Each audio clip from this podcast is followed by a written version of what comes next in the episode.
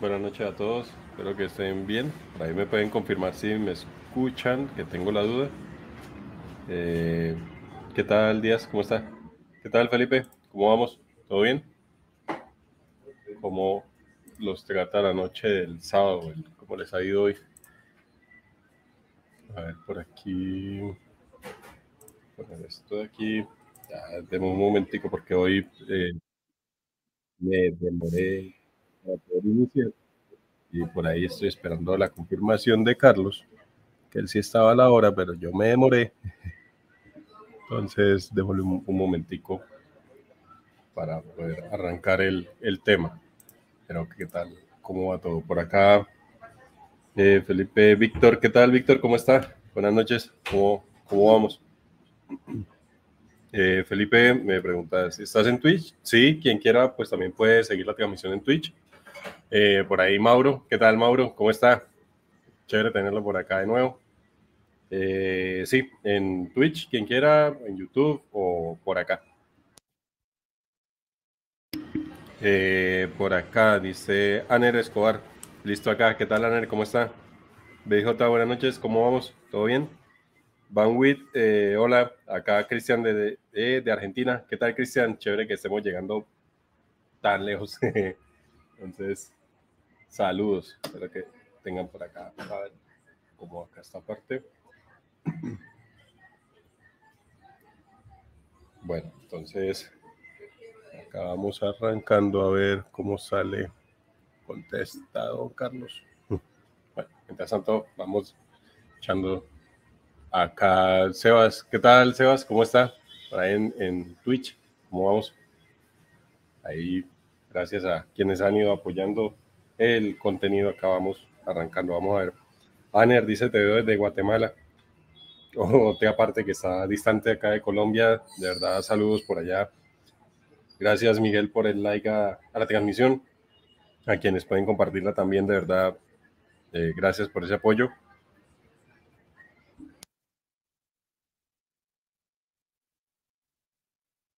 Bueno, entonces miremos por acá mientras Llega Carlos. Eh, a ver. No sé. Vamos a ver. En Twitter. Twitter que tiene tendencia normalmente. Vea. Ah, algo parecido a lo que estábamos hablando ayer referente al tema de arquitectura hexagonal. Están los adaptadores o puertos. Cursos de microservicios. Este, a ver, este que, que trae. A ver, esto. Ah, son de Udemy. Veremos por aquí. A ver, por aquí, por aquí. Dice detector de engaños, estafa online. Gracias ahí por el follow. Bueno, entonces, mientras esto a ver. Vamos a buscar el skill builder. Mientras tanto, a ver aquí. Busquemos aquí APIs escalables. En AWS. A ver qué componentes trae. Carlos, entre los componentes que por acá Felipe Ramírez dice: Hola, soy nuevo. ¿Qué tal, Felipe? Bienvenido por acá. Eh, ¿De qué tratan tus directos? Podemos ir haciendo preguntas referente al ámbito laboral de DEP. Eh, bueno, primero, ¿de qué tratan? Básicamente es todo relacionado. Ah, vea, por acá está Carlos. Por acá está Carlos. Venga, lo voy agregando acá a la transmisión. ¿Qué tal, Carlos? ¿Cómo vamos? ¿Bien o no? ¿Cómo ¿Todo bien? Todo bien, todo bien. Eh, bueno, por acá antes tenía la pregunta ahí. Bueno, ¿qué, es, qué se hace acá? hablamos de tecnología, la parte de desarrollo de software, tips o demás cosas. Eh, podemos ir hacer haciendo preguntas referentes al ámbito laboral de DEP. Sí, claro, lo que vayan considerando, ahí lo, lo tenemos en, en, el, en el chat. Eh, pues hoy introduzco a quienes de pronto están llegando nuevos como Felipe, a Carlos. Carlos nos está acompañando y pues la idea es hacer como un laboratorio de AWS con el cual se busca eh, montar un, un API escalable entonces, eh, la idea es hacerlo desde cero, pero apoyado con ChatGPT. Entonces, Carlos anoche no durmió. no durmió y le dio palo a ChatGPT para que hoy nos quiera bastante. ¿Será? Ah, yo creo que sí. Entonces, por ahí. ¿Cómo, cómo me lo trata el, el sábado, Carlos? Bien, fui una vuelta. Ya salí un ratico de la baticueva, parce. Salió de, de, de tantico encierro. Sí, sí, sí. Listo, a ver cómo vamos a hacer en Amazon. ¿Cómo van todos? ¿Todo bien? No sé si... Ah, no. Ya vi que me preguntas. Y es que me va a saltar las preguntas. No, Diego Juli, ¿vos qué? ¿Cómo vas? Bien, bien, acá haciendo, me cogió fue el, el tarde mientras monté. Y le escribí a Carlos, ya, ya vamos, ya vamos. Y, Me escribió a las 5. vale. Me escribió a las 5 y, y me envió el enlace del live a las 10. Sí, no sé. Por acá viene pregunta. Felipe dijo, qué pena la pregunta, ¿dónde laboran? Bueno, Carlos, si quiere ahí. Em, yo laboro para una consultora que se llama Pragma, pero participo en proyectos de banco eh, como arquitecto de software. Pues actualmente, no sé revelar el nombre, yo laboro para Neki. Entonces, ahí estamos. Ahí está. En el caso mío, trabajo en, en Rappi. Actualmente estoy como eh, Engineer Lead. Carlos, eh, su, ¿cuál es su rol? Software, arqui- software Ah, architect. Es que estoy practicando el inglés. Arquitecto de software. Yo, yo soy arquitecto de software, pero juego como líder técnico también. Bien, bien, bien, bien. Ahí estuvo. Bueno, eh, por aquí estoy tratando de acomodar el, el layout en TikTok para que lo puedan ir también viendo. Hágale para que no parezca un Teletubby. A ver, por aquí, acá está Carlos. Mientras tanto, por acá en TikTok dice Víctor que se presente Carlos. Bien Ya. presente. Ah, Sí, bueno, sí, eh, edad, estado civil. Ah, eh, listo. Dale, pues. Eh, bueno, mi nombre es Carlos Suárez, yo que, eh, ingeniero de sistemas. Eh, más de ocho años eh, en todo el proceso de lo que significa desarrollo de software en todo su ciclo de vida, en diferentes, diferentes partes del ciclo. He estado como backend, como frontend, como full stack. He hecho temas de servidores, de SysOps, es que se llama, ¿cierto? Eh, también he estado en posiciones de DevOps. He participado, no sé, alrededor de más de 36, 37 proyectos de software. Actualmente eh, me encargo de la migración de un core a la nube, eh, a Amazon específicamente. Eh, mi línea pues arranqué como desarrollador y poco a poco fui subiendo y me convertí en lo que soy hoy, un querido hermoso arquitecto. Entonces tengo ahí mucho, mucho por dejar y, y por aportar. Eh, a lo largo de la historia he estado en empresas de base tecnológica, en empresas de base no tecnológica. Eh, siempre decidiendo proponiendo soluciones a problemas. Eso digamos que es una de las características con las que yo me defendería si esto fuera una entrevista de trabajo. Una de mis virtudes es ser muy propositivo, ¿cierto? Muy soñador y sobre todo apasionado con la tecnología. entonces, me gusta mucho esto. Ayer precisamente eran como las 12 de la noche y empezamos a hablar con este man que chat GPT, me paré, me conecté al envío y nos fuimos hasta las 2 de la mañana acá. Entonces, nada, no sé de pronto qué exactamente quieres saber, me imagino que lenguajes. Lenguajes, tengo un stack de 8. Eh, mi favorito es .NET, el odio de Juli. Entonces, eh, tengo C, C++, mm, .NET, Netcore de la 3 a la 6, Angular, eh, React, PHP, Java con Springbook, Python, Golang. Eh, a nivel de aplicaciones móviles he trabajado en Ionic, en Flutter. Tengo un stackcito bastante grande. Ahí vamos, humildemente con el stack. Digo, ahí vamos, humildemente en lo que necesiten, siempre a la orden. no, pero, pero chévere, y, pues ha hecho todo el, recorrido. Ya no es como que me levanté un día por la mañana y dije, ya soy arquitecto. Eh, sí, sí, eh, yo tengo, no, yo, como les comentaba, yo tengo ocho años en lo que se puede reportar como laboral, ¿cierto? Pero si usted me pregunta a mí personalmente, yo tengo más de 13 años. Arranqué cuando tenía 12. Para contarte que yo arranqué haciendo páginas en Jindo. Ahí fue donde aprendí, para contarle toda la historia. Yo creo que Jindo ya ni existe, es más, pillemos si esa vuelta todavía existe. Sí, todavía está ahí, pero no es tan fuerte como WordPress. Sí, sí, sí, sí, todavía existe. Yo arranqué haciendo páginas en Jindo hace 13 años. Imagínense, y mi reporte laboral, pues solo puedo reportar ocho, pues desde que uno puede decir, venga, yo trabajé en una empresa de esta forma, esto y esto y esto. Pero vengo desde muy atrás con decirte que también sé COBOL. Vos me pones en un proyecto legacy de COBOL y te resuelvo, te resuelvo. Uy, no, eso sí es Fortran o COBOL, eso ya es otro, otro nivel de locura.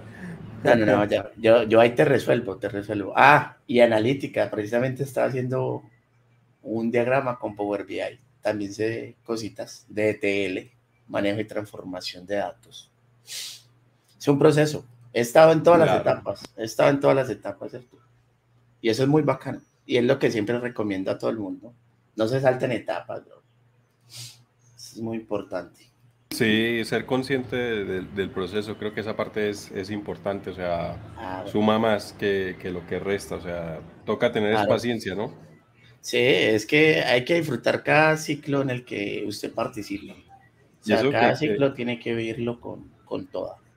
Y eso que Carlos, en, ahorita se ve más claro que hay para dónde, o sea, para dónde coger, pero en la época en que se arrancó o que nosotros arrancamos, eso, la aspiración era montar un cibercafé.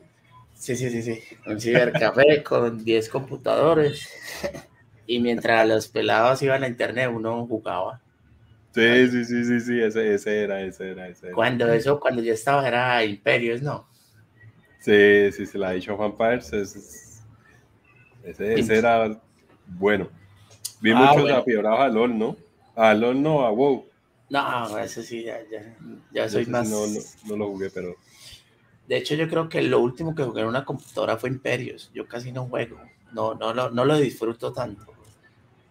Nada como levantarse a las 2 de la mañana a programar. Sí, eso sí. ah, bueno, ya, ya lo último que les contaría, pues para los interesados. Sí, sí, sí. Eh, soltero. Este año ya cumplo los 26. disponible. Sí, sí, sí. Ya este año. Esa es otra cosa. Todavía, yo todavía digo que estoy chiquito. Todavía me falta mucho por, por subir. Sí, sí, sí. Es que además que es una carrera en la cual uno todos los días salen cosas nuevas y decir que ya uno se las sabe todas es difícil.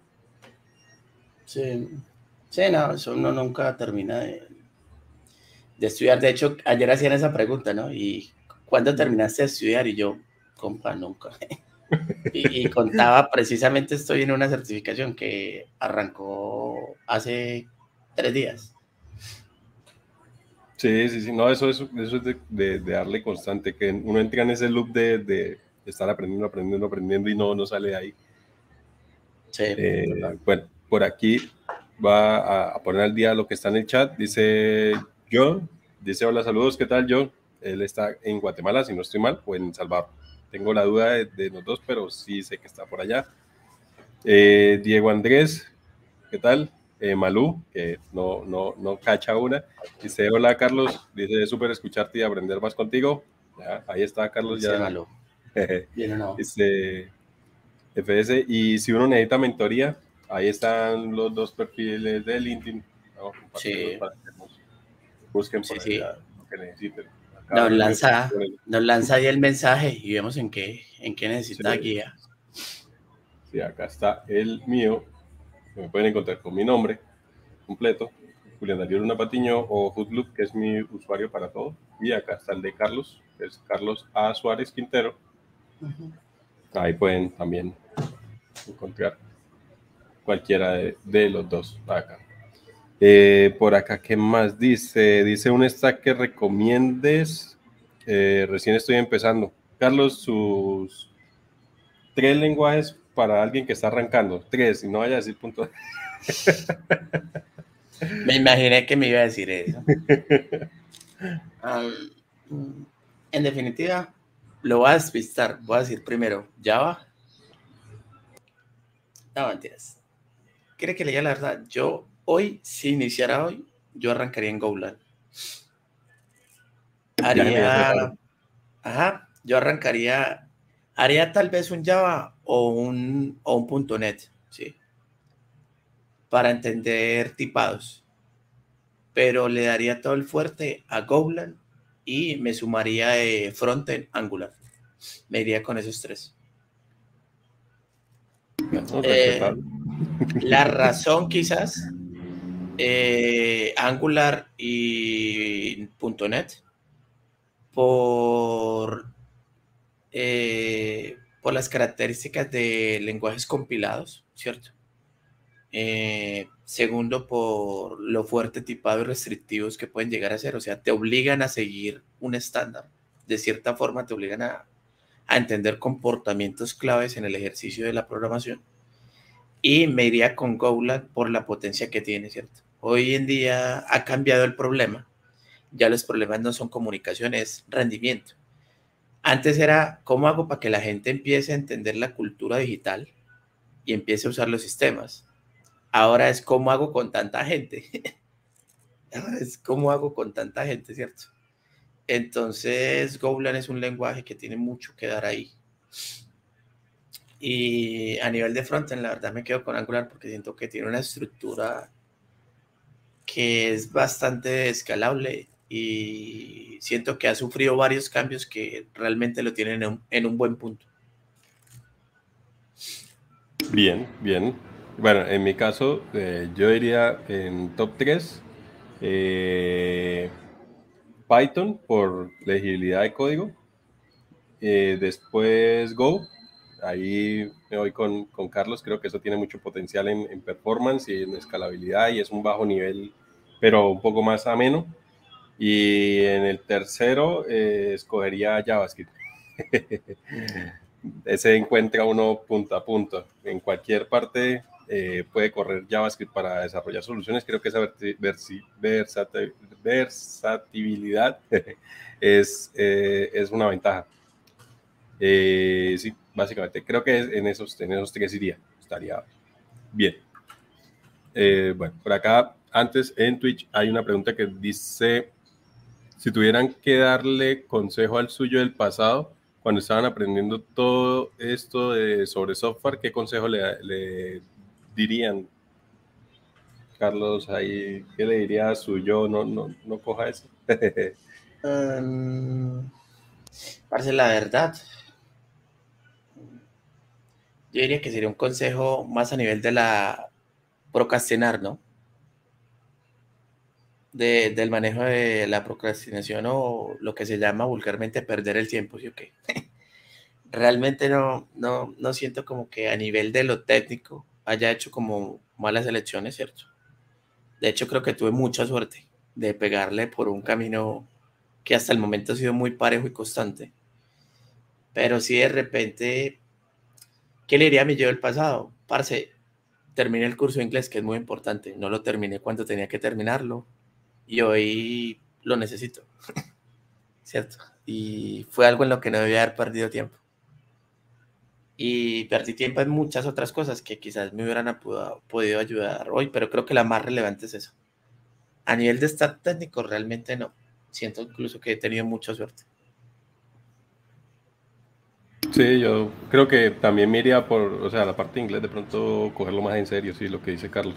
Creo que esa, esa parte de, es, fundamental y entre que más rápido eh, lo, lo, haga uno, bien, creo que buen, buen punto. Y qué otra cosa. No es que también siento que, o sea, en donde quizás en ese momento uno, uno llegaba a pensar que no estaba tomando el camino que era porque las cosas no funcionaban, es gracias a eso que pues hoy en día pues se, dan las oportunidades y uno también las sabe aprovechar. Creo que no, no hay algo como así yo diga, no, no, no, o sea, hacía otras cosas que no tenía que estar haciendo, creo que no. es mantenerse igual perseverante, creo que eso es lo más importante ahí, como enfocado en a dónde quiere llegar. Ese, para mí ese sería lo, lo más importante, pero en su momento, o siempre lo, lo, he tenido, entonces creo que ese lado, no, lo de inglés y buen punto, buen punto.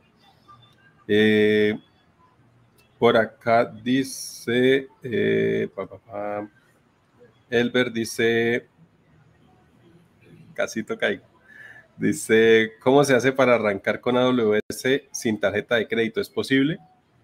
Nada. No, pero pueden crear virtuales, ¿no? Una tarjeta de, crédito virtual.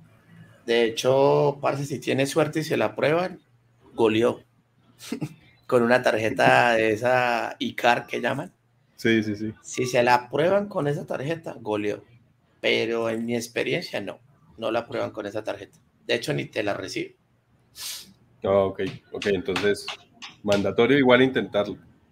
Sí, sí, si se la recibe, bien. Pues yo no soy el que dice que no, pero en mi experiencia sí bloquean.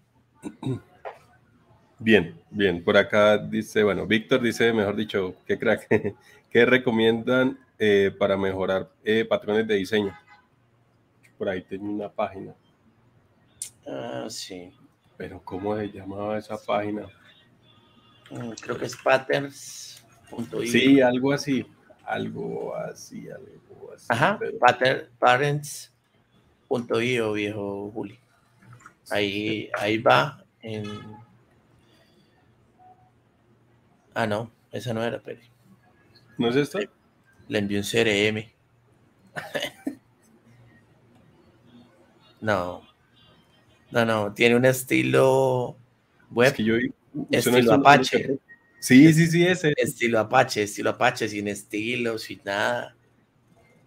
No, no, entonces no, no es la que yo hice mostrar. Yo estoy seguro que acá lo, apunté. Hay una página que tiene, a ver, ¿dónde está? Mm. Pero yo también estoy buscando. A ver, por, ah, es este. Se llama refactoring.guru abierto, pero creo, estoy casi seguro que tiene que ser esta. Sí, es esta. Acá está eh, patrones de diseño y acá empiezan a, dar los ejemplos y pues gráfico está bonito. Entonces, por ejemplo, mm, ¿cuál está acá? ¿Cuál está acá? No sé, pongamos este adaptador cualquiera. Y esta es la forma en que ellos explican. Entonces me parece que es bastante gráfico y pues plantean el problema y la solución y pues cómo se aplica en la vida real. Y pues ya después si viene algo un poco más técnico que es un código donde se aplica el, el patrón. Entonces, me parece que es bastante completa esta página y, y, está muy bien segmentada. Sí, sí, está. No, y de hecho tiene un diseño que la verdad es muy bueno. Cuando yo aprendí esos patrones me tocaba con el libro Ahí ah. con el, con el, libro y, sin nada gráfico, esto ayuda bastante. Y mira que hay varios ejemplos de implementación en C Sharp, en C, en Golang, hay varios. Entonces ayuda. Ay, acá está el libro incluso. Ah, ¿está el libro? Sí, mira, este que dice como navegue en patrones de diseño. Eh, bueno, pero veo, veo los principales, ¿no? Sí, eh, no, no está eh, todo. La verdad es que también está en español. Sí, no, no están todos. Por ejemplo, no vemos el que conversábamos ayer, el no, el Saga. Ni, el Saga, pero con lo que está aquí está medianamente. La, la, pregunta era mejorar, ¿no? Y estoy seguro que con esto sí, sí logro hacerlo. Sí, sí, sí. Mira, que está Dirty Code, Clean Code, esa parte de Clean Code, esto de Code Smells también es bastante utilizado, ¿no? Sí. Ah, pilla, pero eso ya, ¿cómo ha mejorado todo esto? Pilla, eso tiene pseudocódigo. Mm. ¿Qué no? Y dice, bueno, entonces, esta parte, Carlos, eh, ¿quiere adicionar otra página que recomiende o algo adicional antes de pasar al siguiente comentario? No, es que dale la, voy buscando. Es que hay otra que es estilo Apache. O sea, esta es más moderna.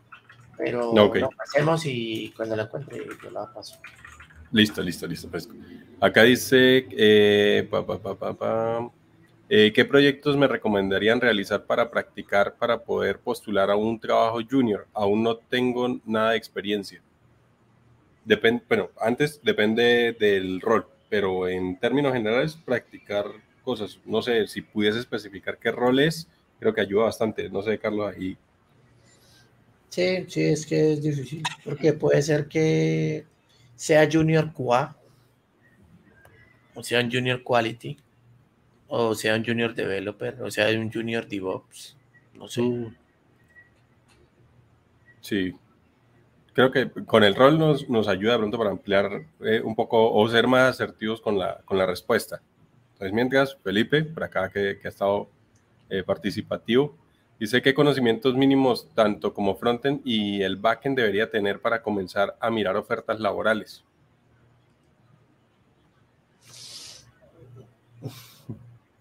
Parece, yo pienso que esa pregunta la responde eh, qué necesita la vacante, ¿cierto? Uno generalmente, uno no anda como que a ver qué pasa y en qué me subo, ¿no? Uno empieza a mirar como empresas y, a detallar. ¿cierto? por lo menos yo lo hago así, ¿cierto? Yo empiezo a revisar empresas y digo, uy, esta empresa es una nota. Y empiezo a revisar las postulaciones y las vacantes que hacen ellos. Y empiezo a seguir la gente que está ya trabajando en esa empresa, en ese rol, en LinkedIn. Sí. Entonces, eso depende de la vacante, porque como yo he visto vacantes juniors que piden saber patrones de diseños y manejo de landas. He visto vacantes junior que piden que sepa MVC. Entonces, realmente eso es muy dependiente de a dónde quieres ir. Sí, sí, creo que, o sea, la clave está en ver vacantes e identificar si ya tengo los skills. Si ya uno se siente seguro de, de poder presentar pruebas técnicas con base en los skills que están en las ofertas, Ahí es el punto, o sea, no tienen que esperar a saber todo para empezar a aplicar, sino medianamente identificar, ah, en todas están pidiendo, yo siempre pongo el ejemplo de que en el caso del front con React y Redux, yo ya sé manejar eso, sé cómo, eh, si me hacen preguntas, sé cómo opera, si me piden que haga un código, sé cómo hacerlo. Exacto. Creo que ese, ese debe ser el término eh, medio en el cual debería hacerlo. Sí, obviamente hay como cosas mínimas, en otra transmisión también lo decía, que por ejemplo el lado del backend, saber cómo operan las bases de datos relacionales, no relacionales, eh, saber utilizar Git, eh, saber metodologías ágiles, eh, saber pues obviamente levantar un API es importante. ¿Qué otra cosa? Eh, de pronto protocolos de comunicación también es importante, como Kafka, que fue el que vimos ayer, o, el de RabbitMQ. Ese tipo de cosas también ayudan en como concepto mínimo que debe tener para poder decir, ah, ya puedo empezar a aplicar también. Del lado del front, por ejemplo, trabajar con React tiene, tiene bastante demanda hoy en día. Eh, saber utilizar custom hooks, saber utilizar los hooks que existen en el sistema, saber manejadores de estado como Redux, eh, saber librerías gráficas como mínimamente Bootstrap o Material UI. Ese es como el, el, mínimo a grosso modo de cada lado. Creo que puede partirse de, ahí. Eh, bueno, por acá otro comentario. ¿Qué tal, Francisco? ¿Cómo? Ahí te interrumpo antes de seguir para que no se rompa tanto el tema. Eh, ahí te pasé la página si quieres chécala ahí, microservices.io. Ya, ya decía yo, es que son patrones específicos de microservicios. Microservice.io. Ah, sí, es más Wikipedia. Sí, sí, sí. yo decía, pero es que no me cuadra. A ver, a ver, acá está patrones. Sí, ve acá tiene bastante info. Ah, acá está el librito. Estos libritos. En la parte de arriba hay un menú que dice Parents. Patrones. Ajá. Y ya te esa Lo que pasa es que esto ya, ya no es tan amigable como el, el Refactor Guru, pero, pero es bueno. Pero sí, es un poco más técnico, creo, que ese es el, el, el punto. Pero mira, acá está el CQRS, que fue el que ayer Carlos nos, nos mostró. Acá está el Saga, vea, ahí está el, el Saga, para mantener la, la información, la persistencia. Y acá está por parte. Bueno, ahí están las dos, las dos páginas. Está el de este de, ¿cómo se llama? Refactoring.guru y microservices.io. Creo que los dos están ahí de, de referencia. Eh, bueno, por acá en el comentario dice Francisco, bueno, haciendo referencia al tema de AWS, ¿qué tal Francisco? Dice, lastimosamente no hay, eh, no funciona sin tarjeta de crédito, creo que con una tarjeta de débito pueden, generalmente todos tenemos una, y si consiguen eh, es vigilar siempre que el crédito cuánto les sobra para que no tengan sorpresas, o sea, que siempre tenga cupo disponible. Por acá dice Daniel, Mm, ya que mencionan los costos y créditos, ¿el servicio de S3 hace parte de la capa gratuita de AWS? Sí. Tiene, tiene un, tamaño. Creo que eh, parte de la certificación es aprender a manejar la calculadora, ¿no? Es calculator.aws. No, pero ahí te recomendaría una página más, crack. Si quieres, búscate en Google capa gratuita AWS. Ah, ok. Y te salen los servicios. Y acá está. Ah, bueno, sí, ahí especifica cada uno. Eh, acá tocaría buscar en dónde está el almacenamiento de C3. Creo que tiene buscador, esta parte no. Acá debe estar, bueno, esto es bases de datos, Machine Learning, computación, análisis, ¿La página de S3 tendrá la parte de la capa gratuita? No. Sí, tenga, yo, búsquelos ahí, yo lo busco por acá y le pongo. Listo. AWS S3. Acá está. Miremos por acá. Ah, este sí tiene filtro. 12, 12 meses gratuito. Hasta 5 GB de almacenamiento en estándar. Eh, para nuevas cuentas, 12 meses gratuito. Ahí está, ahí está. Tienen 5, 5, 5 gigas por un año.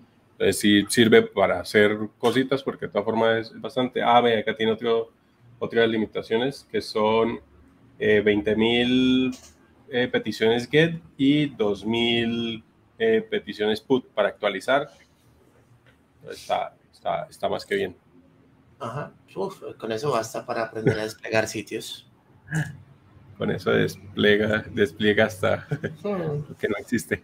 Claro, hay pruebas, ¿no? Ya si usted sí, un proyecto, sí, ya.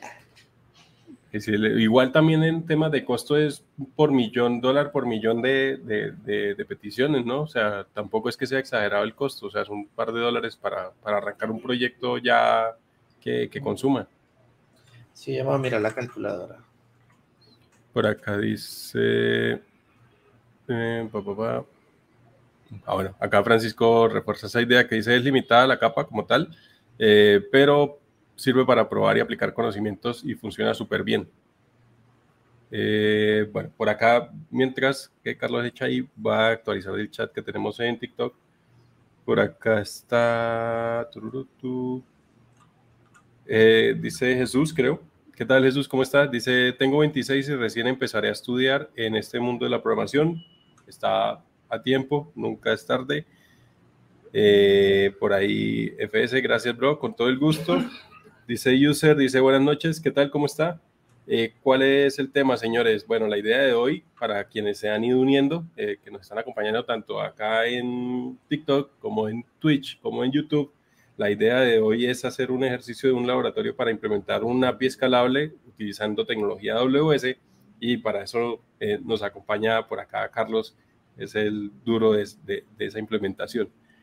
Eh, Estaba por acá haciendo la calculadora y dice que esas mismas, esas mismas 50 gigas sin, sin capa gratuita cuesta un dólar con 15 por mes.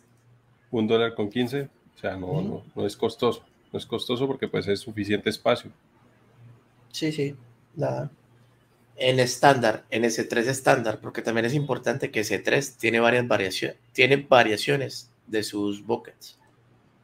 Está S3 Glacier, ¿cierto? Mm, Pero el estándar, ese es el precio. Bien, bien. por acá, eh, Malú, bueno, está haciendo comentario el tema de, que hablábamos hace un rato del inglés. También le, le, pesa hoy en día el, tema de, de, no haber aprendido inglés antes. Creo que es algo que para quienes están llegando apenas, eh, tener el conocimiento inglés es fundamental. Eh, hoy en día sí es bastante la diferencia el saberlo no saberlo. Puede abrir puertas que, le permiten tener más oportunidades. Eh, por acá dice, yo utilicé una tarjeta móvil para AWS, dice a ah, Refactoring Guru, sí, ahí está. Esa página chévere para patrones de diseño, muy bien explicado. Dice, porque entre más... Espérame que... Dice, porque entre más se más habla, de más se, se hablan, creo que es, más calmado y explica mejor las cosas. Ayer aprendí mucho con ustedes. No sé, estamos como tranquilos, como no tenemos afán, no sé. Sí. No sé, creo que efecto sábado, creo. Por ahí el señor de las letras japonesas, gracias por compartir la transmisión, igual a quienes le dan like y ayudan a, compartir esta, esta transmisión. Por acá hay un señor que se llama Carlos Quintero compartiendo unos enlaces ahí todos raros. ¿Cuál será? ¿Cuál será? ¿Sabe quién será? Eh, bueno, por acá, Jorge, ¿qué tal, Jorge? ¿Cómo está? Buenas noches. Eh, Camilo dice, la capa gratuita de Oracle también es buena. Uy, esa sí no la he visto. ¿Usted ha visto algo de, de, esa parte? Eh, no, de Oracle no. No, yo tampoco, esa sí tampoco, tampoco la he visto, pero bueno, ahí está pendiente para echarle la mirada. por acá, Rocco Rojas, gracias por el follow. por acá, Guillermo Uribe, eh, ¿Quedará grabado? Sí, por 15 días en el canal de Twitch. Eh, al igual de forma permanente va a estar en el canal de YouTube, en la sección de, si van a las listas de reproducción, venga, les muestro. Acá está en Dev, eh, Night Tech Talk o Dev Night Talks, acá es donde están. También los invito a que pues me sigan y también sigan a Carlos en el canal de él de YouTube. Acá está en playlist Acá está en ¿Dónde está aprendizaje colectivo? No está más atrás. Acá está. Acá está. Dead Night Tech Talks. Ahí es donde están todas las transmisiones desde las, de la primerita que se hizo hasta las últimas. Me falta. Sí. Me falta agregarla anoche, pero sí está subida. Solamente me falta incluirla dentro de esa lista de reproducción, pero ahí van a estar todas las que eh, se han dado hasta ahora. Y ahora por acá miremos el canal de Carlos. Pille. Esto, mientras vos vas mirando ahí el canal, em, hay una pregunta de alguien, Elber González, que es local stack, ¿sí o qué? Ayer nos hacían una pregunta de cómo simular un ambiente de Amazon, ¿cierto? Eh, en local. Yo he escuchado ese local stack y de hecho lo usamos en el proyecto que estoy hoy para simular eh, secretos, para simular el componente de AWS Secrets. Mm. Pero en teoría Local Stack le puede proveer a usted lambdas, SQS, para hacerlo en forma local. Y ahorita que él lo puso ahí, empecé como a revisar más eso. Y, y yo creo que la, la pregunta ayer se puede haber resuelto con esto, ¿no? Con AWS Local Stack estaba revisando y, hay una definición para que, para que empiece a funcionar en Docker. Y eh, permite, permite hacer lambdas, API gateways, SQS. Y dice que la ventaja, pues es que debido a que necesitamos desarrollar en un en un ambiente más lo más parecido a AWS, se utiliza Local Stack. Nunca lo he hecho. No, no. Nunca he hecho una lambda ni un SQS en local stack. Secretos, sí. Pero, decir que landas, no. Pero hay que probarlo. Sí, pero es una superventada porque no tiene que esperar a que, o sea, no consume recursos cloud, pero también lo puede hacer un poco más rápido de manera local, ¿no? Claro, pero es fines de, developer. Sí. Es como para cuando tienes una cuenta disponible. Pero está chévere. La verdad no lo había visto. Sí lo usamos para secretos, pero está bueno. No sé si el de repente lo usa ya. Si algo que nos cuente, cómo le va con eso. Incluso veo aquí con el de Dynamo. Claro, todo sin interfaz, ¿no? Consola puro, pero, pero. Pero como Dios manda. Ahí está. Ah, bueno. Listo, listo. Eh, por aquí, DC, Dev, gracias por compartir eh, la transmisión de TikTok. Ya estamos al día en mensajes, ahora en Twitch. Eh, por acá dice, genial, gracias por la información. Ahí, sobre todo, Carlos. Dice que tanta matemática se necesita para involucrarse en el mundo de desarrollo o móvil. Depende del rol, ¿no? Sí. Yo la verdad es como que me la pasé haciendo integrales, ¿no? Pero pues, No, yo creo que más por allá para los data science, ¿no? Eso sí, Sí. les toca eh, tener buena base de matemáticas para temas de estadística y, y demás. sí, sí, sí, pero personalmente no utilizo derivadas ni integrales. Em, en el canal, ya que tenés el canal ahí, estoy subiendo un reto de HackerRank. HackerRank, una de las plataformas donde más se ejecutan pruebas técnicas hoy en día, muchas empresas lo utilizan. Y normalmente se hace un proceso y le dicen, hey, entra a HackerRank y soluciona el problema. Y ahí en esos videos soluciono los problemas más típicos. Entonces, denle una revisada. Capaz si lo salvan alguna. Véalo, acá Entonces, está. Para quienes llegan, HackerRank es la plataforma que yo creo que la mayoría de las empresas, por lo menos el 80% de las empresas que van a Sí. enviar una prueba, se la van a enviar con esa plataforma y probablemente también van a utilizar uno de los ejercicios que ya tiene creada la plataforma. Entonces, ahí tienen trucos. Dice 30 días de HackerRank. Ahí Carlos les va a explicar cada, cada cosita. Creo que es importante porque a veces uno se mete solo a hacer esa vaina y se frustra porque uno puede durar horas y horas y horas y nada, nada no sabe qué, qué, qué era ni por qué hizo eso. desde el manejo de la plataforma, desde entender cómo moverse en la plataforma, porque pues eso también es ahí medio complicado. Y lo otro Sí. es que esos videos, los ejercicios los hago como en tres lenguajes o en cuatro, cuando estoy de genio. Entonces, Cuando no Entre- tengo sueñito. ajá, entren que más y lo dicen en algún lenguaje que les gusta. Bien, entonces ya saben, ahí los invito a que también sigan acá a Carlos. Me encuentran como arroba Carlos Suárez Quintero en YouTube. Entonces ahí se pueden eh, suscribir al, al canal de Carlos. Eh, por acá, a ver, ¿qué dice? Otra pregunta dice, ¿les parece aprender Ruby o Ruby on Rails o me recomiendan que aprenda otro lenguaje? Ruby es muy demasiado nicho, ¿cierto? Sí.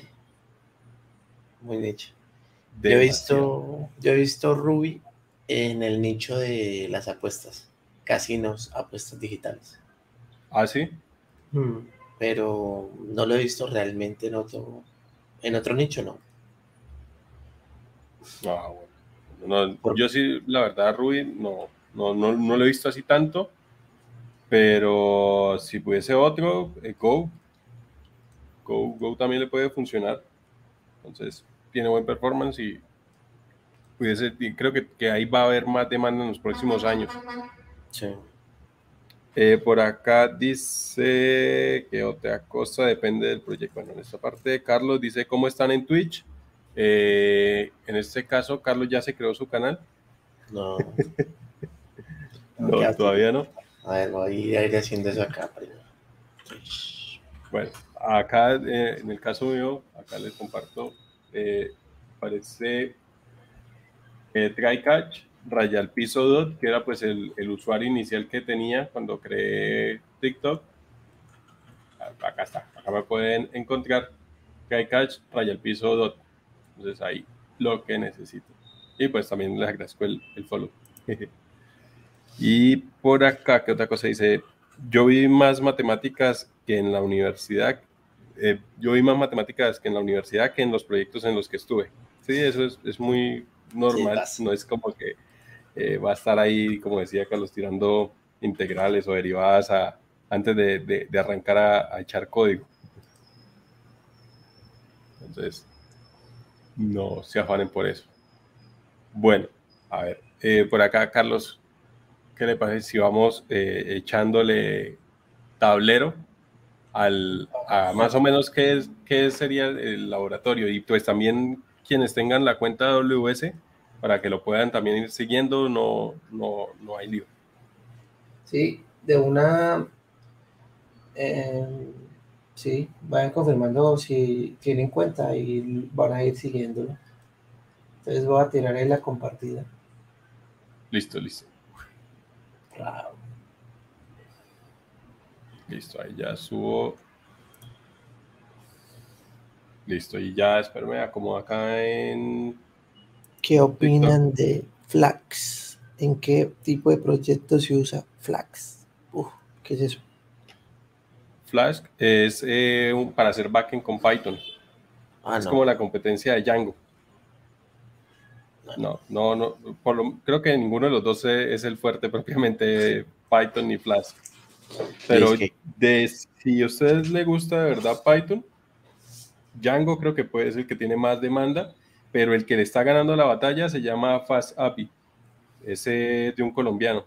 Entonces, creo que también sería bueno si, si lo ponen ahí en el radar por, pues, por aprender. Eh, que si se puede, bueno, en este lado, eh, Carlos, eh, listo. Cambio acá, desaparezco esta que está acá. Tengo un montón de cosas. Quito esta y ahora acá. En esa parte, Carlos, usted puede, la pantalla puede, no sé, dividirla a la, a la mitad para que en la transmisión se pueda hacer un poquito más pequeña. Sí, de una ya la. Listo.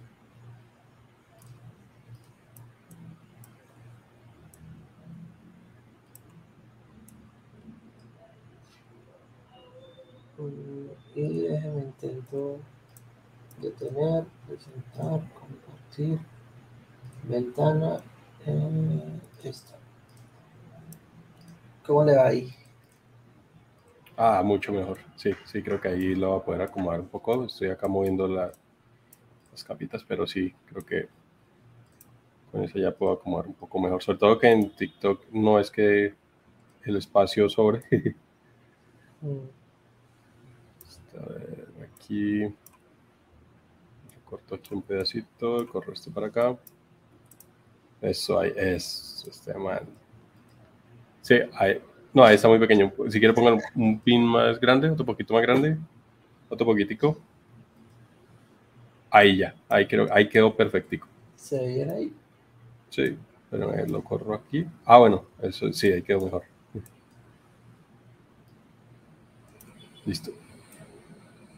Listo, ahí está. Confirmamos. Bien. Eh, pregunta. mm, ¿Hay alguien que tenga la cuenta activa y vaya a seguir el taller? A ver, por aquí, si hay alguien que esté, mostrar si confirma alguien, dice Python, creo que es más para inteligencia artificial, o bueno, es mejor pagado en ese rubro, sí. Eh, ah, es para bajarle la música, espérame, ya le bajo un poquito acá la música, de pronto ¿Cuál sí, música? esa suena desde, desde mi, en la transmisión. Ahí está. Listo, por favor, me confirman si el, el volumen ya lo bajé, si no quito, o venga, mejor la quito para que no vaya a hacer interferencia ahí en, entre una cosa y otra. Listo, ahí ya quedó libre. Listo. Listo, eh, voy a probar Fasapi, bien, gracias Miro. Ya hice cositas personales en Flash, pero no, le, no lo he visto casi en LinkedIn, sí, hágale. Eh, porfa, listo Juan, ahí ya. No, creo que de momento nadie ha confirmado, entonces pues arranquemos con, con cómo estamos.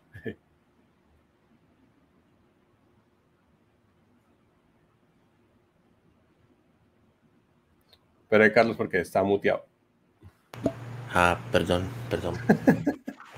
Eh, vamos a hacer una, vamos a hacer una estructura de APIs escalables eh, en Amazon con componentes no tan avanzados, ¿cierto?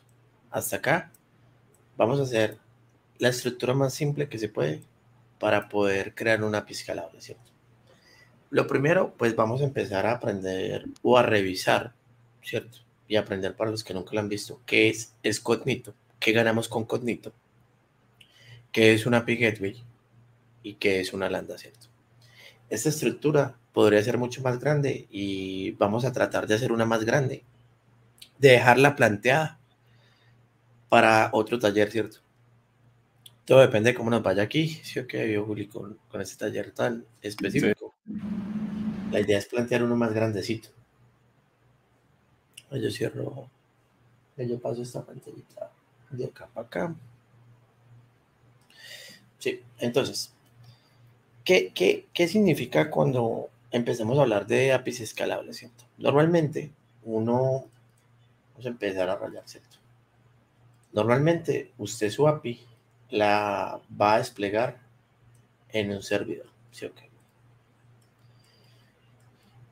Eh, y yo creo que voy a empezar eh, desde atrás. Yo, Juli, ¿qué es un API por 6? Empecemos desde ahí atrás, porque la verdad yo creo que hay gente que incluso necesita empezar desde ahí.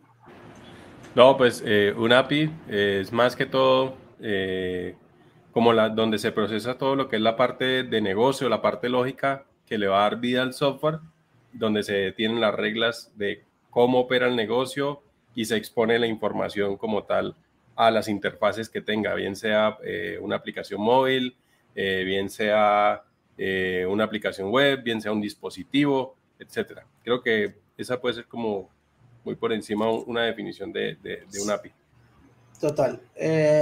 un, API, un API yo lo describiría de, de, repente, ¿cierto? El término técnico, pues ahí es lo que traduce, ¿cierto? Las siglas API es Application Programming Interface, ¿sí? Okay. Eh, eh, a nivel de conceptualización, él lo mapea como una interfaz que le permite el acceso a, unos recursos, ¿cierto? Yo, yo como lo pondría en palabras más, de pronto más simples, es exponer recursos o exponer un punto de acceso a recursos específicos, ¿cierto? Eh, conservando un, un, canal, hablando de términos técnicos, un canal de comunicación fijo, fijo y dirigido, ¿cierto? Entonces, con eso quiero decir a que hay un punto de entrada, hay una ruta, ¿cierto? Hay una ruta donde él la sigue y finalmente llega a un recurso que es lo que nosotros necesitamos acceder.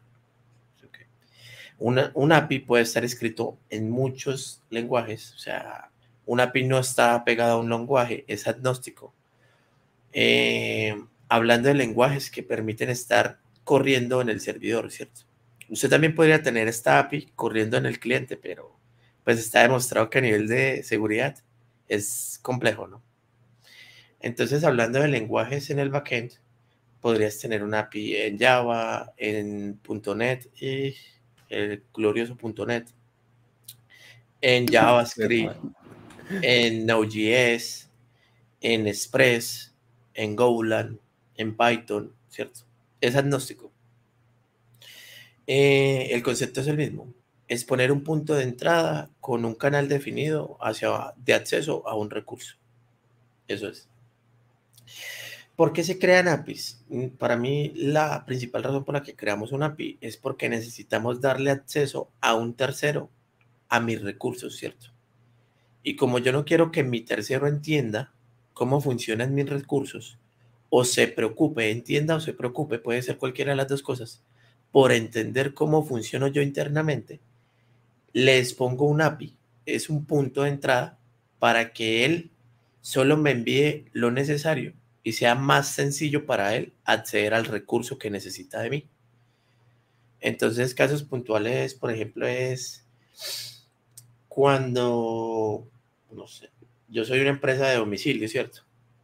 Y necesito exponerle a la persona que pide el domicilio en qué estado va su, su domicilio, ¿cierto? Entonces, la persona que tiene o que está consultando eh, cómo, cuál es el estatus de su domicilio no tendría por qué entender cómo gestiono yo mis domicilios internamente. A él solo le interesa saber es, venga, mi pedido ya salió o no salió, o el, o parcero se lo está comiendo en la esquina del parque. Sí. Eh, bueno, eso no lo ponen en los sistemas, pero pasa, me, me pasó. le pasó a un amigo, a un amigo que conozco. Sí, sí, sí. Entonces, eso, eso significa una API. Porque más que aprender un concepto, también es importante saber cuándo lo uso. ¿Sí o Porque muchas veces uno encuentra algo nuevo y, ah, yo quiero meter esto. venga, pero realmente sí, aplica para su situación o no, ¿cierto? A veces sucede que en compañías hacemos proyectos donde decimos, no, hay que tener un API y hay que tener un frontend por separado, ¿cierto? Pero la aplicación que te pidieron es para consultar la cédula del empleado y que le diga qué hora llegó ayer. Entonces, de repente hay que saber estimar los esfuerzos y cuándo usar cada estilo de, de, arquitectura y de tecnología. Por eso se los cuento y me interesaba mucho como, venga, arranquemos un poquito atrás para que todos empecemos de aquí para adelante a tener el mismo contexto. No sé, Juli, si tenés otra idea de cómo identificar cuándo tenemos que usar una API. Sí, o sea, creo que el, al punto del que va Carlos es bien relevante referente a que, o sea, no es lo mismo, eh, bueno, no es lo mismo, no, partamos desde ese principio. Es mejor entender bien para qué sirve cada cosa y cuáles son sus alcances, sus limitaciones, sus ventajas, sus desventajas. Y cuando ya uno tiene un proyecto, analizar qué tecnología se adapta mejor al proyecto, al equipo de trabajo y poder empezar a, montar las cosas, porque a veces sí, como lo dice Carlos, eh, no, microservicios está sonando mucho y es una aplicación, como decía Carlos, para consultar eh, entradas y salidas de un usuario y montar todo un despliegue de, microservicios para nada más consultar eso, creo que no valdría la pena. Entonces, eh, lo que está haciendo es sobreestimar las cosas y pues también agregar más complejidad a algo y lo que hace es que pues se le sale de, la mano, eh, de las manos el, proyecto y termina lo que podía haber hecho en una semana, entregándolo en tres meses cuando ya quizás ni siquiera se necesite. No, y, y, a veces se corre el riesgo de que no sea funcional, ¿no? De que no cumpla con el objetivo al 100%. Entonces, eso lo digo desde la experiencia, a veces uno añade complejidades que nadie ha puesto. Entonces, recomendación. Uno, uno y la gana, la gana de ponerse a hacer cosas que se vean más complejas porque si no uno se siente que no está, no está yendo a tope, como que no está completo, como que todavía falta, como que eso no, no se ve tan profesional. Y si supieran que cuando ya uno adquiere experiencia como tal, eh, siempre busca hacerla más fácil. Claro. Total. No, no, no, se metan palos en la rueda porque pues eh, eso es un, un, un complique después eh, no avanza, no entrega y sí se mata la cabeza ahí pendejamente. Sí, sí, sí, eso, es lo primero. Y yo creo que también está este laboratorio centrarlo mucho en cuándo lo tengo que usar, ¿cierto? Venga, yo ahora porque aprendí con Nito y API Gateway y Landa, entonces voy a llegar mañana a decirles, vamos todos a Amazon y no sé qué, ¿cierto? Como, como, como, por ahí un amigo que yo una vez conocí que, que descubrió Golan y al otro día llegó a ponerse más trabajo en la empresa, ¿no es cierto, Carlos? Sí, sí ponerme, ponerme más trabajo en mi pasión. Se pone la 10, la 15, todas. Sí, sí, sí. Bueno, por aquí dice Alex, eh, hola, ¿estás en vivo? Sí, la, transmisión es totalmente en vivo. Y Dave, ah, bueno, Dave, gracias ahí por, por la respuesta. Eh, por acá pregunta Carlos también, ¿esto es más back, cierto? Sí, netamente esto es más hacia la parte de backend cloud. Creo que es como cloud y backend. Es como la, mezcla de los dos. Listo. Listo. Entonces, si quiere ahí, bueno, ¿qué tal Mariano? ¿Cómo está? Eh, por ahí, Carlos. hay un parcero, parcero super crack, Felipe Ortiz. Algún día también tiene mucho, mucha información que dar. el parcero es el mero machín, dirían en México de una de las tiqueteras más grandes de Colombia. Chévere, veo Pipe que es por acá. Vea, ahí está. Por acá, cuando quiera, ahí se suma a otro cuadrito y miramos cómo nos dividimos esa pantalla de TikTok. Sí, sí, sí. Bien, por acá, Diego, Diego, bien. ¿Qué tal, Diego? ¿Cómo está? ¿Todo bien? bueno, entonces. Yo, yo, supongo que Pipe se estaba riendo por, por lo de el estatus del domicilio y se lo, está, lo están mecateando en el parque. Sí, sí, sí, sí, sí, por allá. Eh, no, no sé si ha visto la foto esa que dice, qué pena, acá llevo su, pide una empanada así y le manda la foto de la empanada con un, con mordisco. dice, no, no, no, mentira, mentira, no, no, no. ahí la llevo, está calientica. Eh, veo que se están ahí quedando la pantalla. No sé si así se ve más crack. Sí, sí, sí, ahí está bien. Dice ese tris de pantalla. Sacó la. Bueno, los dos tenemos la misma. Entonces, de ahí dice, llevado con las clases. Ah, pero con calma, que igual ya, ya fin de semana y, y eso, Ah. todo esfuerzo vale la pena. Bien, Manuel, sí, estamos haciendo un laboratorio de APIs escalables en Amazon y estamos como partiendo desde cero, cero totalmente. Entonces, vamos en estos dibujitos matachos ahí medio, medio raros, pero cumplen su función. Lo que hablábamos ahorita, no complicarse. No hay que ponerle complejidad añadida para contar esta historia. Sí, sí, sí, ahí vamos, vamos, vamos llegando. Por ahí Charlie Bravo dice, me cambié de TikTok para acá, llegó a la transmisión en, en Twitch. También, como les parezca más cómodo, si acá, pues a través de TikTok o en Twitch, pues se puede, allá sí está compartida, creo que mejor la, la pantalla, pero, pero igual. Gracias por el apoyo. Viejo Alexander, Uy, vea, vea, vea, vea. Ahí llegó, se trajo el público, Carlos. sí, sí, sí. Dice grande Carlitos, todo un crack desde la universidad, véalo, véalo. Ah, es que este man ahí humildemente, con, con calma, relajado, pero está bien. Eh, Alexander es un compa. Nos conocimos cuando éramos jefes de tecnología. Él en Toyota y yo en Bless. El viejo humano me da risa que manda, uy, algo nuevo para aprender y manda una carita de dinero. Dios, ya vamos a facturar. Dios, los desarrolladores no lloran, los desarrolladores facturan. sí, sí. El, el viejo Pipe, tal cual. Y eso, y el tema de los microservicios. ¿Cuál tema de los microservicios, viejo Pipe? ¿De cuándo usarlos? Sí, sí, sí, creo que, que- Creo que hace referencia a eso. Listo, sigamos con la historia, bueno. ¿cierto? Vámonos ahí mientras, sí, vamos leyendo y vamos avanzando. Entonces, ya todos entendimos, o eso espero, que a qué hacemos referencia con un API. Lo normal es que usted despliegue un API sobre un servidor normalmente con capacidades fijas. ¿sí o qué? Entonces, usted puede tener un servidor físico en su empresa que tenga unas capacidades físicas o puede tener, por ejemplo, un EC2 en Amazon o una app eh, un- creo que se llama AppServe en Azure. Sí, ok.